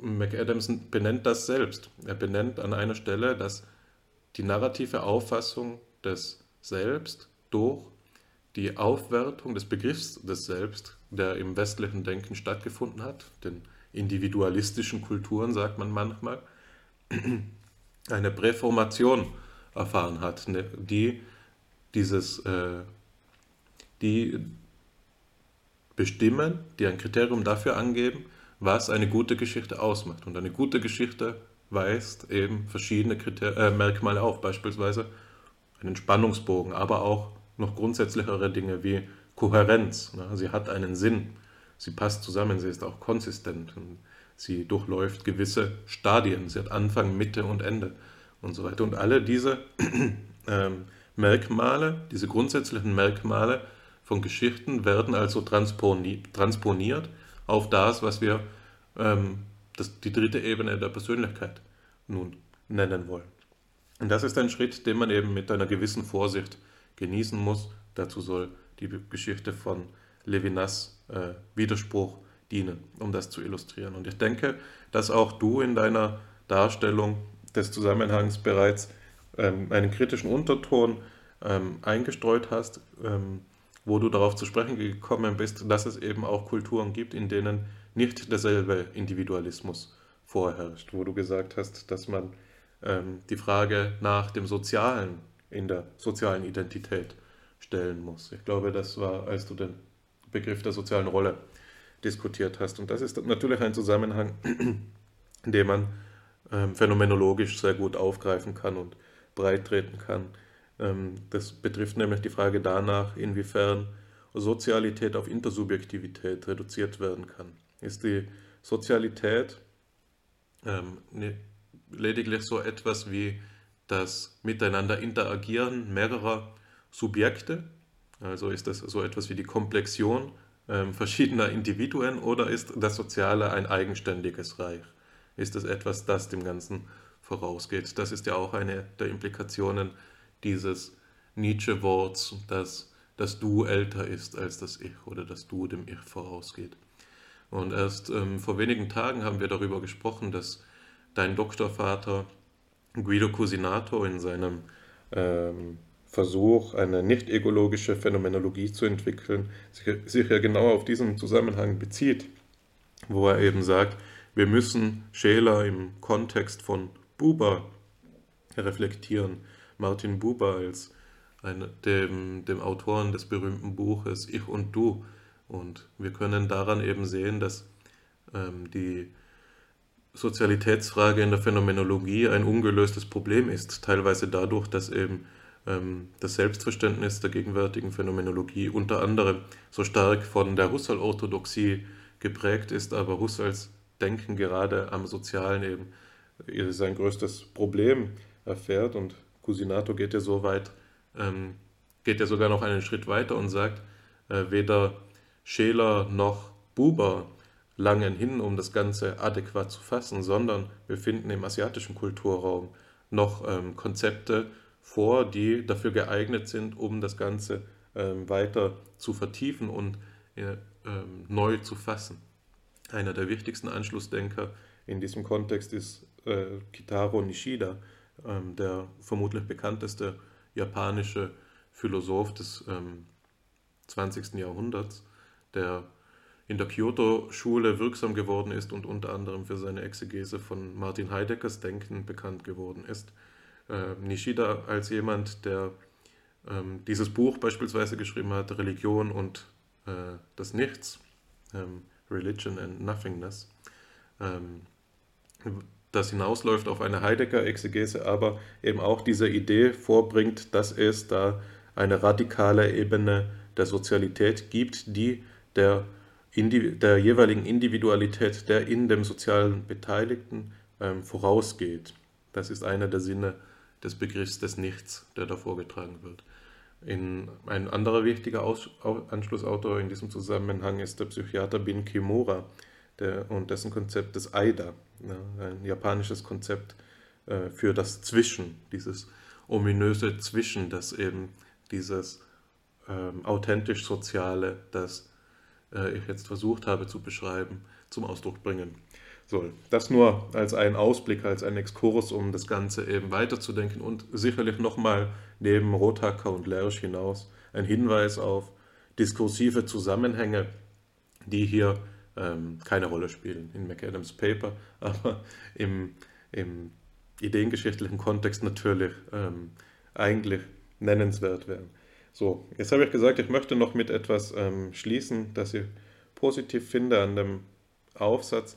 Und das äh, ist für mich gewesen, zum, das findet seinen Kulminationspunkt für mich in, dem, in der Formulierung, ähm, die er an einer Stelle verwendet, wo er davon spricht, dass es so etwas gibt wie eine Ökologie des persönlichen Lebens. Eine Ökologie des persönlichen Lebens. Das ist etwas, das äh, erinnert an Thomas Fuchs Auffassung von der Ökologie des Gehirns.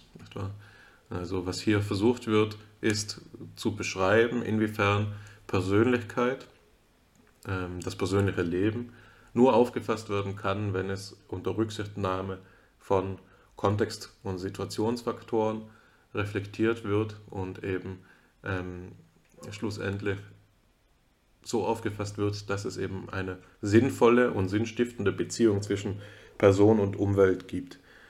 Diese sinnstiftende Beziehung findet ihren höchsten Ausdruck, das betrifft die zweite Ebene von McAdams Modells, im Begriff des Ziels, des Purpose. Also dasjenige, diese ökologische Personalistik wird ausgemacht durch eine Gerichtetheit des persönlichen Lebens in Zeit und Raum, die gestiftet wird durch die Ziel, Ziele der Person, durch die Zielsetzungen und das Sinnerleben der Person. Also etwas, das eben auch einem ähm, Aspekt zugänglich ist, das man Selbstschöpfung nennen kann. Also Ziele sind ja äh, ähm, ähm, sind etwas, das sich die Person selbst setzt in ihrem Leben und die aber rückwirken auf das, wie die Person aufgefasst werden kann. Also wir haben hier eine grundsätzliche Autonomie der Person, die ähm, begriffen werden kann, aber nur in, ihrer, in, in ihrem Inbeziehung treten zu dem, was eben nicht persönlich ist, zunächst der Umwelt, das aber durch diese Zielsetzung dann personalisiert, also einverleibt wird. Das ist eine Idee, die mir deshalb gefällt, weil sie ähm, sich so gut beziehen lässt auf die Idee, die auch William Stern in seiner, ähm, in seiner Schriftenreihe Person und Sache entwickelt, die wir damals in dem Seminar vor zwei Wochen war es, glaube ich, oder vor einer Woche eben dargelegt haben und die vermutlich einer der Anlässe dafür war, dass hier Johannes Herzig eben den Text vorgeschlagen hat als, als einen, der uns vermutlich gefallen äh, wird. Ich würde sagen, es ist nicht so, dass er mir nicht gefallen hat. Es ist aber doch so, dass mir der Text vor allem problematisch ähm, erscheint und dass ich mir eigentlich mehr von ihm versprochen habe, als er jetzt schlussendlich geliefert hat. Es ist natürlich schon so, dass er etwas in den Diskurs, äh, zu dem Diskurs beiträgt, so wie du es dargestellt hast, aber dass äh, durch die Schieflage des Diskurses eben eine tragikomische ähm, Nuance erhält. Es ist eben so, dass das, was hier vorgetragen wird, ähm, zum einen commonsensical, selbstverständlich ist, aber zum anderen eben, und das ist, glaube ich, die Quintessenz meiner Ausführung jetzt gerade, etwas ist, das im historischen Diskurs bereits ähm, mit höheren Detailgrad ausgearbeitet vorliegt, aber eben nicht zur Kenntnis genommen wurde. Ne? Also dadurch ist, muss man sagen, der, der, der Aufsatz leistet etwas, das erforderlich ist, aber es gibt noch vieles, das man daran ausfeilen müsste und das man ergänzen müsste, um diese ähm, Leistung erstens zu korrigieren, dort wo sie zu kurz tritt, und zweitens zu vervollständigen, dort wo sie Dinge übersieht. Ne? Also es geht in die richtige Richtung, ist aber ergänzungsbedürftig. Das wäre mein Abschlusswort. Ein Votum, dem ich mich durchaus anschließen kann. Ich sehe auch das Potenzial dieses Aufsatzes, aber äh, korrigieren ist erforderlich. Es, es geht nicht nur um Ergänzung. Das muss man klar in den Vordergrund stellen. Ich will ein paar Sachen, die du gesagt hast, kommentieren. Erstens der Hinweis auf das Storytelling. Da gibt es jetzt eine Passage am Anfang des Aufsatzes, die ich noch einmal vorlesen möchte, die es verdeutlicht, was hier äh, die Problematik ist. Da sagt ähm, McAdams, Description is a translation of observations into communicable form, typically in our society into the form of words. In the drive home, my wife and I are translating our observations into words. The translation serves the dual purpose of enabling us to communicate with each other and of sharpening, modifying, and organizing our observations so that they can be made more sensible. The making sense of Lynn began when I first met her, as I suspect the making sense of Dan did for her. But it is given a tremendous boost when words are found and exchanged in the car to depict the evening's events. The personologist, too, must find the right words to depict the observations that have been made to make sense of the data. But what the personologist does in making sense of people differs in two important ways from what my wife and I do at and after the party. First, the observations that the personologist makes are likely to be more systematic and structured via standardized questionnaires, laboratory sightings, ethnography, ethnographic inquiries, content analysis, etc. Second, the personologist will or should push more harder than my wife and I will to organize the observations and measurements into a meaningful system or framework. Warum habe ich diese Passage vorgelesen? Mir geht es darum, darauf hinzuweisen, äh, dass die Kritik, die du an der methodologischen Ausrichtung des Aufsatzes hinsichtlich seiner alltagspsychologischen pragmatistischen Fundierung entwickelt hast, diese Kritik zu äh, betonen, sie zu verstärken. Was hier behauptet wird, ist die alltägliche Auffassung, die wir von unseren Mitmenschen haben, unterscheidet sich in, äh, von der Persönlichkeitspsychologie lediglich in zwei Hinsichten und diese beiden Hinsichten sind vordergründig nur in Hinsicht auf die Intensität anders. Einerseits sind äh, die Beobachtungen strukturierter oder systematischer, komparativ. Das heißt nicht, dass Alltagsuntersuchungen systemlos und unstrukturiert seien. Nein, es geht nur darum, dass es Methoden gibt, die die Systematisierung erleichtern. Also der qualitative Unterschied besteht darin, dass es Methoden gibt und nicht viel mehr.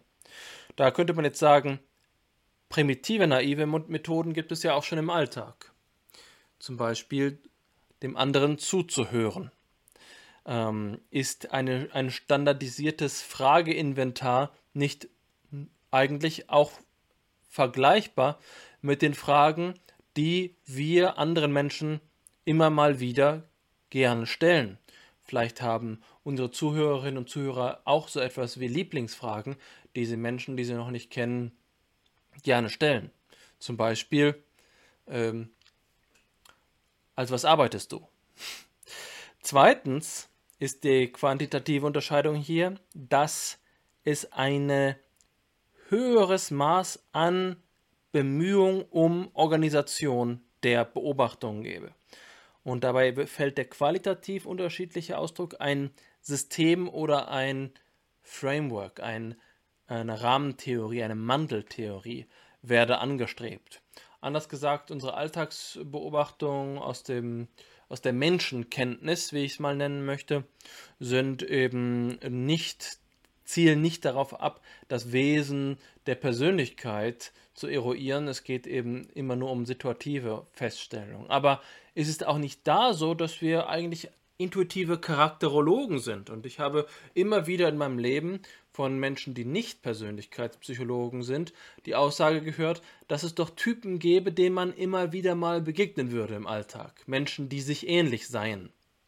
Ich glaube, das ist kein ähm, eine Aussage, die man so interpretieren dürfte, dass darin nicht der implizite Anspruch auf Systematik oder eine Theorie über die Persönlichkeit angelegt sei. Insofern ist es gar nicht so sicher, ob es hier sich um qualitative Sprünge zwischen Menschenkenntnis und dem Anspruch von McAdams handelt oder eben nur um Gradunterschiede. Ja? Und das ist ja wohl kaum angemessen.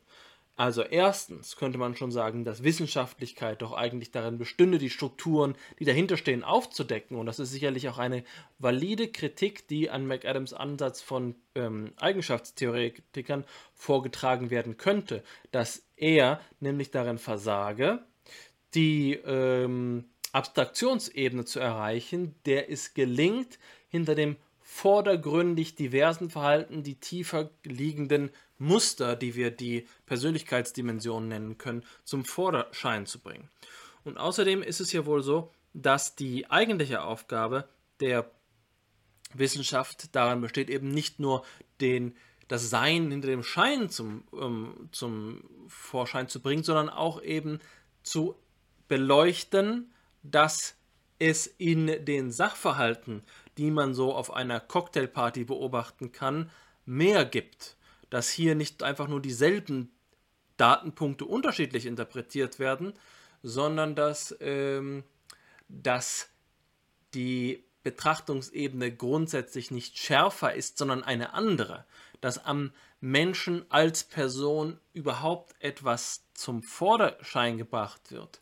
Also zum Beispiel in einem phänomenologischen Sinne durch eine Einklammerung, durch eine Reduktion, äh, die Ebene von Wesensstrukturen allererst zugänglich gemacht wird. Sie wird nicht schärfer, standardisierter gemessen, sondern es gibt erst etwas, was hier sichtbar wird, was vorher gar nicht sichtbar gewesen ist. Also in verschiedenen Hinsichten tritt diese Idee des Storytellings zu kurz. Die Kontinuität zwischen Alltagspsychologie, zwischen Menschenkenntnis und Persönlichkeitspsychologie darf nicht so gering sein. Das also nur, um zu verstärken, was du selbst schon gesagt hast. Zweitens, du hast ähm, indirekt, aber auch direkt über den Sinn der Stufen gesprochen. Schichten. Gibt es daran jetzt eine Hierarchie? Können wir wirklich sagen, dass die dritte Schicht die höchste Schicht sei? So wie das McAdams behauptet. Nun, es ist doch wohl kaum so, äh, dass diese Schichten tatsächlich unabhängig voneinander sein, äh, ontologisch unabhängig voneinander sein. McAdams sagt, sie seien epistemologisch voneinander unabhängig. Damit macht er es sich vielleicht etwas leicht, wissend, wohlwissend, dass wir immer über dieselbe Person sprechen. Ist es wirklich so, dass es bloß Ansichten wären, die so nebeneinander stehen, vielleicht noch aufeinander aufbauen. Nein, da ist es doch wohl so, dass diese Schichten auch unter Umständen einander ausschließen. Ist der eigenschaftstheoretische Ansatz, der das Konditionale der zweiten Ebene ausschließt, tatsächlich einer, der komplementär wäre zu dieser zweiten Ebene? Ist es nicht so, dass wenn wir epistemisch genauer hinschauen, dass sich auch Widersprüche ergeben, dass klammert McAdams aus, indem er die Unabhängigkeit postuliert. Aber die müsste man meines Erachtens erst einmal untersuchen. Man müsste erst einmal schauen, ob es tatsächlich epistemologische Unabhängigkeit zwischen den Ebenen gäbe. Das bedeutet zugleich auch philosophisch gesprochen die Frage, ob Epistemologie und Ontologie tatsächlich unabhängig seien. Eine Frage, die lange verhandelt worden ist und ich glaube nicht, dass das hier so einfach vom Tisch gewischt werden kann. Tatsache ist, wir erforschen in der Persönlichkeitspsychologie Versuchspersonen, Menschen als Ganze. Das heißt also, dass es eine ontologische Kontinuität gibt. Die epistemologische Diskontinuität zu postulieren, ist damit eigentlich das der wissenschaftlichen Intuition entsprechend ähm, unwahrscheinlichere. Das, was die Bringschuld hat. Es ist nicht so leicht, dass man das hier, wie es in diesem Text geschieht, einfach so postulieren könne, ohne es begründen zu dürfen äh, zu müssen. Ich möchte auf weitere Punkte eingehen. Hm, wir haben es hier mit der narrativen Ebene, die du ja besprochen hast, äh, mit etwas zu tun, was eben nicht nur historisch schon angelegt ist in einer vergleichbaren Weise, wie das hier bei McAdams geschieht, sondern eigentlich in einer deutlich tieferen Weise. Ich will nur auf eine Form hinweisen. Biografieforschung findet sich zum Beispiel in der Geschichte der Autobiografie, die von Georg Misch geschrieben worden ist. Und Georg Misch steht in der Tradition der Hermeneutik. Hier ist es also so, dass Selbsterzählungsforschung nicht einfach nur eine Frage von ähm, also der zur Kenntnisnahme von Daten ist, der Sammlung von, Begr äh, von Narrationen. Alle qualitative Empirie weiß, dass es fahrlässig ist, einfach nur äh, wortlautgemäße Protokollanalysen durchzuführen. Biografieforschung ist alles andere als trivial und der Hinweis auf die vierte Ebene, die vermeint, das vermeintliche Unbewusste, ist genau auch das, was ich ähm, jetzt hier als verschränkt darstellen muss. Ich selbst habe einmal dank der ähm, methodologischen ähm, Offenheit, zumindest in der Lehre, die man bei meinem äh, Lehrer in Persönlichkeitspsychologie Dirk Hagemann finden kann, ähm, ein Seminar zur Biografieforschung besucht. Und dort ist es mir sehr klar aufgefallen, dass die Art und Weise, wie ich meine eigene Lebensgeschichte erzählt habe, von wesentlichen Motiven beeinflusst war, die eine, mindestens eine Technik, aber gewissermaßen auch eine Zurückhaltung gegenüber dieser äh, direkten Interpretation der Protokolle auf den Plan ruft. Es ist erforderlich, eine Systematik der Biografieforschung vorzulegen. Das lässt mich an einen wissenschaftlichen, aber auch persönlichen Freund denken, den du auch schon kennengelernt hast, den Bolivianer Martin Mercado Vázquez, der uns mal in Heidelberg besucht hat. Und sein äh, wissenschaftliches Projekt ist eine Phänomenologie der narrativen, des narrativen Selbstbewusstseins. Und zwar insbesondere der Verschränkung mit der Leibphänomenologie. Das ist ein anderes Beispiel, um darüber nachzudenken, was es bedeutet, eine Lebensgeschichte zu erzählen. McAdams spricht hier aus einer vermeintlich, aber nicht wirklich interkulturalen Perspektive, dass das eben etwas für die westliche Welt typisches sei, der Individualismus. Aber diese Perspektive selbst auf den Individualismus muss nicht unbedingt kritisch sein. Sie kann genauso eine kulturalistische Perspektive sein, indem man gar nicht begreift, dass die Selbstbeschreibung als Individualismus selbst wieder eine von einer Weltanschauung abhängige Perspektive ist.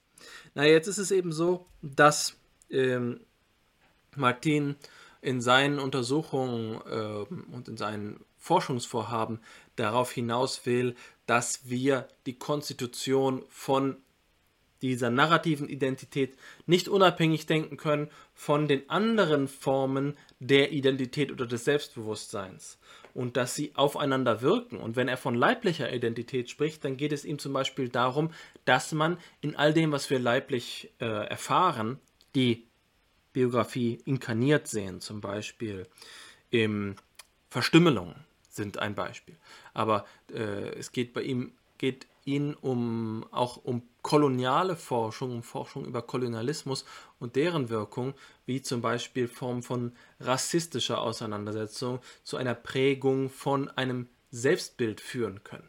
Äh, dass Narrativität präformiert. Narrativität als eine universale Struktur und nicht nur dieses bürgerliche Narrativ. Und das ist der Punkt, auf den ich unbedingt eingehen möchte, dass McAdams, und das ist meine Vermutung für viele Formen der Persönlichkeitsforschung, so ein Standardmodell ähm, von äh, Persönlichkeit voraussetzen muss, eine bürgerliche Identität. Das kann man in zwei Hinsichten jetzt ergänzen. Das erste ist ein Vergleich. Kritisch blicke ich als Psychologe des Problemlösens auf ähm, den Situationsbegriff, der mir sehr wichtig ist für mein eigenes Denken, den Situationsbegriff, der entwickelt wird im sogenannten ähm, Diamonds-Modell, das versucht nach der Konzeption der faktorenanalytischen Konzeption des Big Five-Modells Situationen zu beschreiben, zu sagen, Situation des menschlichen Lebens kann man auch nach bestimmten Generalfaktoren beschreiben. Die äh, Items, die dabei allerdings herangezogen werden, sind in so einem hohen Maße darauf angewiesen, dass man sie in der äh, kapitalistischen Welt vornimmt, dass man wohl sehr klar sagen kann, dass das nicht ausreichend kulturell, interkulturell validiert ist, was dort postuliert wird in diesem Diamonds-Modell. Ähm, tatsächlich muss man nur daran denken, jetzt gar nicht mal interkulturell, sondern infrakulturell, wenn wir an Kurt Lewins Beschreibung der Kriegslandschaft denken, dass wohl diese Situativität, also ähm, im, in höchstem Maße schon für den Verlauf eines eigenen Lebens in Bezug auf Grenzsituationen so starken Unterschieden ausgesetzt ist, dass man nach meinem Dafürhalten den Begriff der Situation und unter Umständen sogar den Begriff der Person nicht auf diese Weise äh, und erforschen kann, wenn man nicht von vornherein Umwelten fixiert, um auf diesen Begriff des Ökologischen auch einzugehen, den du gerade äh, benannt hast. Umwelten müssen fixiert werden, um diese stabilen Muster der Persönlichkeit ähm, aufzeigen zu lassen. Es heißt immer, und auch in diesem Text von McAdams, Persönlichkeitsvariablen, Persönlichkeitseigenschaften seien über den Verlauf des Lebens statisch, stabil, entwickelten sich mit einer ab dem 30. Lebensjahr zum Beispiel mit einer gewissen Kontinuität. Ja, aber wahrscheinlich nur dann, wenn man hier mittelt und die Varianz unterschlägt, die sich aus Biografien ergibt, die dann eigentlich in solchen Designs wohl eher Dropout sind und äh, drastische Veränderungen ihrer Umwelt erleben. Ich kann es mir kaum vorstellen, dass äh, wir die hier äh, Kontinuitätsmuster haben, die sich so generalisieren lassen, dass wir das, ähm, was unter unseren gegebenen äh, methodologischen Bedingungen der Persönlichkeitsforschung ähm, unmöglich zu erfassende auch unter diese Modelle äh, integrieren, also den Bruch der Umwelt. Anders gesagt, die Laborforschung, die Fragebogenforschung und so weiter und so fort, die wir hier betreiben, ist selbst eine Situation, hat situative Erfordernisse. Wir erheben die Situation immer gleich mit, die, äh, die Fragebogensituation. Naja gut, also das scheint mir entscheidend zu sein, um hier erklären zu können, was überhaupt die Bedingungen der Erhebung sind. Das gilt vor allen Dingen für die Ebene der Narrativität, der angesprochene Bezug zur Biografieforschung, aber es gilt auch für die anderen Ebenen dieses Modells. Als letzten Kommentar, ich möchte äh, meine Antwort jetzt auf das, was du gesagt hast, nicht so lange halten wie meinen ersten Beitrag, will ich darauf eingehen, dass das Rahmenmodell, von dem ich ganz am Anfang gesprochen habe, die Einordnung in den Kontext der Persönlichkeitsphilosophie, der Philosophie der Persönlichkeit, die im Titel des Aufsatzes angelegt ist, dass die eigentlich die Anthropologie auf den Plan rufen muss, wenn wir darüber sprechen, dass man Persönlichkeitsmodelle nur unter dem Blick auf die ganze Person vergleichen kann, dass wir, wenn wir nach einem Begriff der ganzen Person fragen, eigentlich auch den ganzen Menschen meinen müssen. Wie können wir also begreifen, was die Grenzen der möglichen Persönlichkeitsmodelle sein sollen. Sind das nur Eigenschaftsmodelle oder sind das auch narrative Modelle? Sind das auch ähm, soziale Modelle? Dann müssen wir uns an die Anthropologie wenden. Auf den Gedanken komme ich, weil ich bei dem Begriff der Rolle, den er hier an zweiter Stelle genannt hat, auf der zweiten Ebene genannt hat, an die Idee des Homo sociologicus denken musste, die sich in der Soziologie findet. Und mh, wenn wir anthropologisch jenseits dieses spezifischen Ausschnitts der menschlichen Verfassung blicken, dann fragen, müssen wir uns fragen, was sind die, wie wenn wir es mal mit einem phänomenologischen Begriff sagen, was sind die regionalen Ontologien? Was ist die Vielfalt an möglichen Sektoren des menschlichen Lebens, die wir hier für eventuelle Schichten in Anspruch nehmen könnten. Die Frage, die McAdams ja recht lax behandelt, sind es drei oder vier Ebenen der Persönlichkeit, die müsste eben an ein Kriterium gebunden werden, nachdem wir entscheiden, ob die Persönlichkeitstheorie äh, das menschliche Dasein erschöpfend abbildet oder nicht. Also, es hat ganz konkrete Implikationen für die Entwicklung einer Persönlichkeitstheorie, ob wir uns im Hintergrund anthropologisch auf die Voraussetzung der Personalität besinnen oder nicht. McAdams scheint sich hier gewisserweise diese drei oder vier Ebenen aus dem Ärmel zu schütteln. Er gibt keine Begründung dafür, weswegen genau diese Kombination erforderlich sei. Viel eher suggeriert er, dass das seiner eigenen, und jetzt sage ich in Klammern, idiosynkratischen Beobachtung geschuldet ist. Er hat es einfach festgestellt. Aus seinem Leben, aus solchen Episoden wie denen, die er hier anekdotisch erzählt, ergibt sich, dass er den Eindruck habe, ähm, es müssten drei Schichten sein, aber das kann ja keine wissenschaftliche Antwort sein. Wir brauchen Kriterien, um diese Entscheidung zu treffen. Ich glaube, dass ähm, er mit dieser laxen Methodik keine Sicherheit herstellen kann. Und das führt uns an letzter Stelle eben an den Punkt, an dem man sagt, ja, ich habe, glaube ich, in anderen FIPSI-Episoden schon darauf hingewiesen, dass wir in der Zeit, in der wir Ebenentheorien der Persönlichkeit schon häufiger gesehen haben, also der Episode, die McAdams aller Wahrscheinlichkeit nach gar nicht mal vertraut ist, der Episode der Philosophie, äh, der Geistesgeschichte, der Psychologiegeschichte, dass man eigentlich eine große Willkür gefunden hat, wie viele Schichten es jetzt genau gibt. Das wiederholt sich ja mit den Eigenschaftswortlisten, die wir haben, wenn wir an äh, Hans-Jürgen Eisengs 16 Persönlichkeitsfaktoren-Inventar denken. Dann haben wir die Big Five äh, äh, als 5 und dann haben wir später äh, bei Eisenk die Idee von, also beim späteren Eisenk, wenn ich mich recht erinnere, da müsste man mich jetzt äh, korrigieren, ich hoffe, dass du das besser weißt. Beim späten Ising ist es, glaube ich, dass es drei äh, Persönlichkeitseigenschaften ähm, gibt. Also neben Extraversion und Neurozi Neurotizismus ähm, noch eine dritte. Um, die werden teilweise die Giant Three genannt. Diese Beliebigkeit der, der Listen ist natürlich im Fall fürs Big Five Inventars nicht ganz so beliebig, weil es keine rational konstruierten, sondern empirisch konstruierte, induktiv konstruierte Listen sind. Aber auch da gibt es dann wieder den Befund, dass man in interkulturellen Untersuchungen, zum, Be zum Beispiel im Spanischen, bei, der, bei dem Versuch der interkulturellen Validierung der Persönlichkeitsinventare gefunden hat, dass für andere lexikalische Ansätze, spanischsprachige Ansätze, nicht fünf Faktoren resultieren, sondern sechs Faktoren resultieren.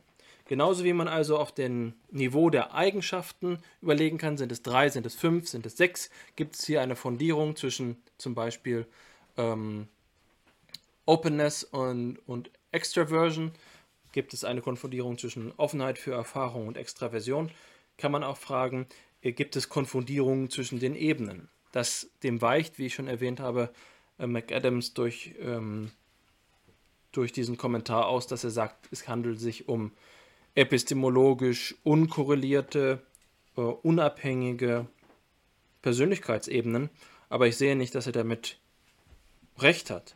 Ich sehe nicht, dass diese äh, Argumentation geschlossen ist. Er müsste es begründen und meine Vermutung, bin gespannt, was du dazu sagst, ist, dass die Anthropologie die eigentliche Ebene sein müsste, auf der er das jetzt verhandelt. Schwer zu sagen, ob das eine Ebene ist, die dem psychologischen Diskurs entspricht, ob die, die dafür ausreicht. Wie ich eingangs vermutet habe, glaube ich, dass Psychologen da nicht mehr zuhören würden, wenn McAdams auf diese Ebene Bezug nimmt. Aber sie ist implizit vorhanden in seinem Text und sie müsste eben expliziert werden, wenn er zumindest wissenschaftlich hier redlich wäre. Ja, ob die Psychologen zuhören würden, das ist eine gute Frage. Ich frage mich dabei auch immer, wie wichtig es wirklich ist, ob sie zuhören würden. Das ist ja auch, ähm, da wechselt die Diskursebene ja in, vom Sachlichen hin ins Sozialstrategische oder in, in die Beeinflussungsperspektive. Ja, und dadurch sollte es im idealisierten Diskurs natürlich eine nachträgliche, sekundäre Erwägung werden, ob sie denn dann zuhören würden oder ob man das Ganze ähm, rein methodologisch quasi ausbuchstabieren müsste. Ähm, trotzdem sehe ich es so, dass der, dass der Hinweis auf die Anthropologie sachlich gesprochen eben genau richtig ist. Und ich glaube, dass du das Ganze schon auf eine Weise ausgeführt hast, wie es auch mir nahe liegen würde. Ich erinnere mich da noch einmal an den Zusammenhang, den ich bei Ralf Sichler gefunden habe zu William Sterns Persönlichkeitspsychologie, wo Sichler ja darauf hinweist, dass Stern noch vor Scheler den Begriff der psychophysischen äh, Neutralität ausgearbeitet hat, auf den sich sowohl Scheler, aber eben auch Helmut Plessner und Nikolai Hartmann und so weiter beziehen, wenn sie die Personologie phänomenologisch entwickeln. Und der Personenbegriff taucht hier als ein Begriff auf, der eben genau diese psychophysische Neutralität ähm, darstellen soll. Die Person ist nicht etwas, die ähm, jetzt zusammenfallen würde mit dem, was McAdams hier genannt hat, Subject as, äh, Self as Subject mit James, oder und gleich wenig zusammenfallen würde mit dem, was ähm, Self as Object war, sondern sie, die Person ist etwas, das quer steht zu dieser Unterscheidung. Sie ist auch etwas, das quer steht zur Unterscheidung zwischen physisch und psychisch. Ne? Und William Sterns Leistung war es eben zu sagen, ähm, was der Dualismus, das äh, dichotome Gegenstück zu dem Begriff Person ist, dann das der Sache. Was nicht Person ist, ist Sache, aber Sache ist wiederum weder physisch noch psychisch von vornherein, sondern es ist eben eine, eine eigene, orthogonal rotierte Dimension, die wir hier betrachten müssen. Und damit fällt der Personenbegriff auf eine, ähm, er weist dadurch eine, eine bemerkenswerte Eigenschaft auf, nämlich er konvergiert mit einer Reihe anderer Begriffe, die ähm, denkgeschichtlich besonders ähm, vielversprechend äh, eingestuft wurden, um den kartesianischen Dualismus, den psychophysischen Dualismus eben zu überwinden. Person liegt hier auf einer Reihe mit Begriffen wie Leib und wie mit Ausdruck. Ne? Und was sie alle drei gemeinsam haben, ist, dass sie Phänomenklassen instanzieren, die niemals nur das eine oder nur das andere aufweisen würden. Weder nur physisch werden oder nur, nur psychisch, sondern gewisserweise äh, Medien sind, in denen das Psychische und das Physische sich allererst ereignen kann. Ja, also der Personenbegriff ähm, bietet hier eine, Vora äh, eine Voraussetzung, bringt eine Voraussetzung auf den Plan, die eigentlich dafür, äh, dazu in der Lage wäre, eben eine neue Wissenschaft zu begründen. Eine neue Wissenschaft zu begründen, die nicht diesen, dieser Limitation an ihr Ende stellen müsste, wie McAdams sie ähm, an, ans Ende gestellt hat, nämlich dass sie sich dem Zweifel aussetzen muss, ob das, was jetzt hier entwickelt worden ist, eigentlich nur die Objektseite betreffen würde, eigentlich nur das ähm, die, äh, Self as Object, sondern sie könnte etwas sein, das eben die Perspektive so ändert, dass diese Jamesche Unterscheidung auch überwunden werden kann. Und ich denke, dass die Anthropologie genau der Versuch war, das auszubuchstabieren. Also das sehe ich bei Scheler, das sehe ich bei Plessner und bei Hartmann und eben bei Stern nach Sichler angelegt. Ja, und da, ähm, ich würde diesen Diskurs als einen weiteren ähm, einstufen, der hier leider abgebrochen ist, aber der eben zur Korrektur von McAdams Ansatz verjüngt werden müsste und in Dialog gebracht werden müsste mit dem, was da ähm, was er darlegt. Natürlich ist das alles unter dem Vorbehalt, dass wir nicht das Gesamtwerk von McAdams gesichtet haben und wenn wir die Frage wäre, was wir finden würden, wenn wir in dieses Buch schauen würden, das er zur Person geschrieben hat, ob da diese Zusammenhänge aufgegriffen werden, expliziert werden oder ob es tatsächlich implizit bleibt in seinem Werk. Ähm, das wäre die Entscheidungslektüre, die das Ganze dann erst abschließend ähm, ja, ja, entscheidbar machen würde. Etwas ungeschickt gesagt. Aber äh, ich glaube nicht, dass es ein hoffnungsloses äh, Unterfangen wäre, das Ganze psychologisch anschlussfähig zu formulieren, sondern es ist eben einfach eine Frage des Fingerspitzengefühls. Diese anthropologischen Überlegungen eignen sich genauso wie das Storytelling in diesem Aufsatz, um einen Aufsatz schmackhaft zu machen, aber eben auf eine theoretisch besser begründete Art und Weise, nicht wahr? Man kann dann wenn man den eigenen psychologischen Ansatz anthropologisch fundiert, ihn eben in Erwägungen einbetten, die das große Ganze betreffen und dann eben die Forscher und Forscherinnen anspricht, ähm, ansprechen wird, die über den Tellerrand hinausschauen wollen. Aber das ist spekulativ, das ist wissenschaftssoziologische Spekulation. Ich denke auch, dass es von meiner Seite so ist, dass das Wichtigste zu diesem Aufsatz gesagt ist. Wir diskutieren ihn jetzt knappe zwei Stunden lang und ähm, ich denke, es ist ein geeigneter Moment, um das Ganze noch einmal Revue passieren zu lassen, bevor wir dann ein Abschlusswort finden. Verzeihung. Ähm, wir haben heute diskutiert ähm, den Aufsatz von Dan McAdams, What do we know when we know a person? der drei Typen der Persönlichkeitspsychologie, äh, drei Ebenen der Persönlichkeitspsychologie unterscheidet. Die allgemeinste Ebene der Traits, die situationunabhängige, nicht konditionale, allgemeine Eigenschaften meinen und eben in der Forschung seit den 90er Jahren einen ungemeinen Aufschwung erlebt haben, seitdem sich eben die Persönlichkeitspsychologie gegen die situationalistische Kritik von Walter Mischel hat durchsetzen können und sich einigen können auf das von Costa und McCrae vorgeschlagene ähm, Big Five Persönlichkeitsmodell, ähm, das durch ein faktorenanalytisches Verfahren von Wörterbucheinträgen gewonnen worden ist und somit eben weitestgehend theoriefrei ist. Die fünf, die du kritisiert hast, als eine willkürliche Zahl, ist hier eben Resultat eines Verfahrens der zweifachen Anwendung einer Faktorenanalyse was nicht heißt, dass es nicht streitbar bliebe, wie die Auswahl geschieht, aber immerhin ist es ähm, etwas anderes als ein bloßes Aufzählen ad libitum. Ähm, das ist die erste Ebene, sie betrifft die Eigenschaften, die Traits. Die zweite Ebene ist dann das, was äh, McAdams beisteuern will über da, den Stand der Diskussion hinaus. Es gibt eben mehr, das berücksichtigt werden muss, wenn wir über Persönlichkeit sprechen, als bloß die Traits, wozu einige seiner Kollegen eben neigen sondern es gibt auch noch die Personal Concerns.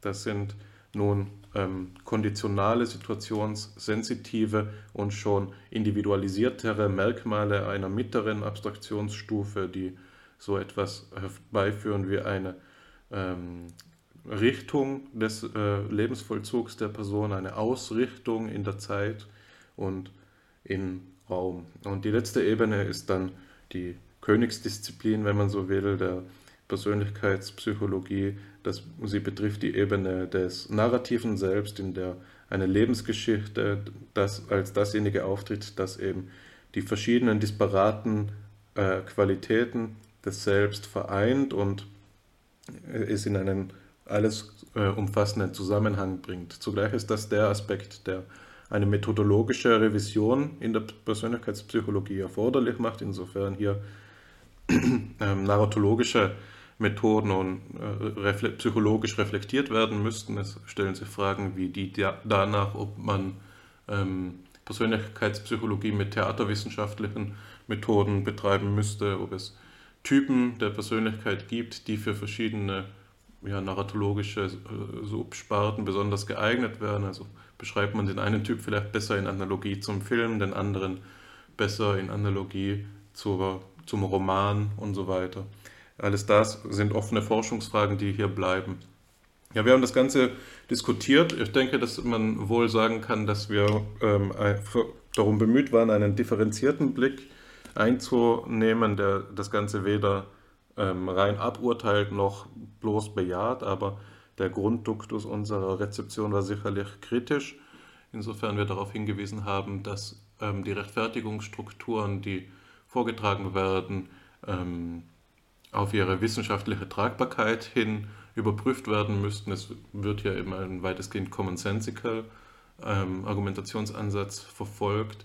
Des Weiteren haben wir auf verschiedene diskursive Kontexte hingewiesen, die übersehen werden oder die hier nicht zur Sprache kommen, obwohl sie sachdienlich gewesen wären. Der Diskurs, der die Schichtenansätze der Persönlichkeit betrifft, ist ein Beispiel dafür aber auch die Ganzheitspsychologie, die du angesprochen hast, ist ein Beispiel dafür. Ähm, wir haben uns auch versucht, an verschiedenen Stellen das Ganze äh, weiterzudenken und zu raffinieren, beispielsweise indem wir den Begriff der Narration eben versucht haben, ähm, neu zu denken oder auch den Begriff der Situation versucht haben, nicht bloß im Sinne dieser situationalistischen Kritik ähm, anzubringen, sondern eben einen starken und ähm, ja, komplementären Situationsbegriff versucht haben, hier ins Feld zu führen, der das Ganze nicht von, ähm, vom Hocker hauen will, es nicht, eben nicht den Boden unter den Füßen wegziehen will, sondern es eben ergänzen soll. Genau, das Ganze hat kulminiert in dieser Schlussfrage, die wir gerade noch verhandelt haben. Was ist ähm, die Implikation, wenn wir die Persönlichkeitspsychologie ganzheitlich denken wollen, bedeutet das, dass wir eigentlich auf die Person als Ganze zu sprechen kommen müssen, dürfen wir also nicht rein wissenschaftlich, psychologisch verfahren, sondern müssen philosophisch werden, die Richtung aufs Ganze einnehmen und eben hier ähm, so etwas vornehmen, was wir jetzt unter dem Begriff der Fundierung der Psychologie in der Anthropologie verhandelt haben. Genau, das zur Zusammenfassung der heutigen Sitzung von FIPSI. Es war die erste Sitzung, in der wir dieses Format der ähm, Lektüre, äh, der, der gemeinsamen Lektüre durchgeführt haben. Ich muss sagen, im Rückblick, es hat mir sehr gut gefallen. Ich glaube, dass es noch einmal eine andere Art und Weise der dialogischen Verständigung untereinander ist, uns hier gemeinsam auf das Denken eines Dritten zu beziehen, der nicht selbstgegenwärtig ist, wie in den Gastepisoden, um sein Denken darzustellen. Es eignet sich natürlich für das, was man Deep Reading nennen kann, ähm, die Herausforderung, die einem abgenommen wird, gewisserweise durch das kritische Ohr des jeweils anderen ist, dass man ähm, nicht zu leicht äh, un unwohlwollend interpretiert, nicht wahr? Indem wir eben voreinander vortragen, ist es auch so, dass wir einander Rechnung tragen müssen, in unserer Kritik gerecht bleiben müssen. Ich denke, dass das ein Mehrwert war für mich in der heutigen Episode, das Ganze so zu diskutieren. Ich hoffe auch, dass es einen Beitrag dazu leistet, unseren Zuhörern und Zuhörerinnen hier eben eine Auswahl, dann wenn, die, ähm, wenn dieses Format weiterleben wird, ähm, eine Auswahl von Texten darzustellen, die ähm, in der Forschung eine Rolle spielen, die wichtig sind und nicht unbekannt bleiben sollten, aber eben auch eben für die in der FIPSI eigentümlichen Weise sie nicht bloß zur Kenntnis nehmen, abzunicken und zu bejahen, sondern auf die Mittel und Wege aufmerksam zu machen, wie das Ganze anders und vielleicht auch besser gemacht werden kann. Mir bleibt an dieser Stelle an erst erst einmal mich zu korrigieren. Ich habe natürlich die Zwischenzeit genutzt, um nachzusehen, ähm, was ich da falsch erinnert habe. Das 16er Persönlichkeitsinventar ist von Cattell. Es ist nicht vom frühen Ising. Ising ging direkt auf die, das Drei-Faktoren-Inventar zu. Ähm, aber man möge mir nachsehen, dass ich diesen Fehler begangen habe. Meine Persönlichkeitspsychologie-Vorlesung ist, glaube ich, ein Jahrzehnt her und Seitdem habe ich das Gebiet nicht weiter systematisch beforscht. Was ein wichtiger Punkt ist, der zu ergänzen ist, wir beide, ich wage da für dich zu sprechen, sind keine Persönlichkeitspsychologen. Wir haben hier als Psychologen über Persönlichkeitspsychologie gesprochen mit dem Anspruch, dass es unsere Disziplin sei. Wir sind keine Experten, für die ganze, äh, für, für, für diesen Teildiskurs, aber es ist unser Diskurs. Es ist nicht so, dass ich mich da dissoziiere. Hm, wenn es jetzt um Arbeits- und Organisationspsychologie oder pädagogische Psychologie ginge, würde ich mich auch verantwortlich fühlen, in letzter Instanz aber auch den Ratschlag derer suchen, die den Diskurs noch besser kennen. Anders gesagt, es ist eine Teilautorität, ähm, die uns dazu kommt. Eine Autorität, äh, unter Vorbehalt, dass sie sozusagen sekundär ist, aber sie existiert. Wir sind beide Psychologen und insofern ist das unser Diskurs. Ich glaube auch, dass die Betrachtungen, die wir angestellt haben, in erster Linie nicht davon abhängig waren, dass wir jetzt Detailunterschiede zwischen den unterschiedlichen Konzeptionen kennten. Es, ginge, es ging uns eher darum, die allgemeine argumentative Struktur zu überprüfen, sie mit dem philosophischen Wissen in Beziehung zu bringen, die Voraussetzungen zu klären und so äh, darzustellen, wie du es gerade äh, schon artikuliert hast. Und auf diese Weise einen Beitrag zu leisten. Also eher ein grundlagenwissenschaftlicher Beitrag. Aber ich glaube, dass es uns durchaus gelungen ist, die Relevanz zu zeigen. Und das ist eben auch der, die Würdigung, die ich diesem Text zukommen lasse. Obwohl er in meinen philosophischen Ansprüchen nicht genügt, ist es so, dass er dennoch einer der für diesen Diskurs offensten Texte sein wird. Andere Texte, die sich mit empirischen Teilfragen untersuchen, die selbst empirische Texte sind, also ähm, Stichprobenuntersuchungen vorstellen, sind vermutlich deutlich weniger zum Dialog imstande. Gleichzeitig haben wir auch die Limitation dieser Diskursfähigkeit aufgezeigt. Wenn wir jetzt als eine Antwort an Herrn McAdams eine Nachricht schreiben würden, in der wir sagen, was halten Sie denn eigentlich vom phänomenologischen Begriff der Person, äh, dann würde er uns vermutlich nicht dazu gewillt sein zu antworten, vielleicht auch nicht imstande sein zu antworten. Hier gilt es also weiterhin auszuloten, was die konkreten Möglichkeiten eines philosophisch-psychologischen Dialogs sind, wenn also die Hand, die und McAdams uns hier reicht, uns eigentlich unmittelbar nicht genügt, äh, sondern wir gleich versuchen, ihn seiner philosophischen Unbedarftheit zu überführen. Das ist ein konstitutives Problem dieses Dialogs. Aber Probleme sind gerade in dieser Art eher Gelegenheiten. Sie schaffen den Spielraum, um hier Fortschritte zu machen, denn das scheint mir sehr klar zu sein, was uns jetzt in dem zweistündigen Gespräch über diesen Ansatz äh, aufgekommen ist. Das sind eher Entwicklungspotenziale. Es ging uns nicht darum zu sein, dass hier etwas gescheitert ist, sondern dass eine Tür, ein, eine Tür, ein Spalt weit geöffnet worden ist, die es jetzt weiter zu öffnen gilt, um der Persönlichkeitspsychologie einen ähm, Beitrag zu geben, aber ebenso auch die Persönlichkeitspsychologie für den weiteren Diskurs anschlussfähig zu machen. Denn auch die andere Seite profitiert davon. Es ist gerade so, dass hier nicht die Philosophie die Lehrmeisterin ist. Das ist eine große Gefahr und das gilt auch für die Idee der Fundierung durch Anthropologie, hier eine bevormundende Rolle einzunehmen, die Psychologie äh, zur Markt der Philosophie zu machen. Das Marktverhältnis ist beiderseits falsch. Es muss zu einer konstruktiven, gleichberechtigten, aber die Expertisen beider Felder zur kenntnisnehmenden äh, Zusammenarbeit kommen. Darüber werden wir in der Zukunft noch weiterhin sprechen, darüber werden wir weiter forschen.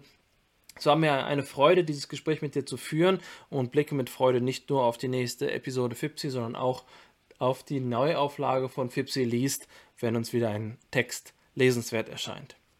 In diesem Sinne, vielen Dank, lieber Hannes, für das Gespräch. Vielen Dank, liebe Zuhörerinnen und Zuhörer, für Ihre Anwesenheit, Ihr Beiwohnen. Ähm, bis zum nächsten Mal. Bis dann.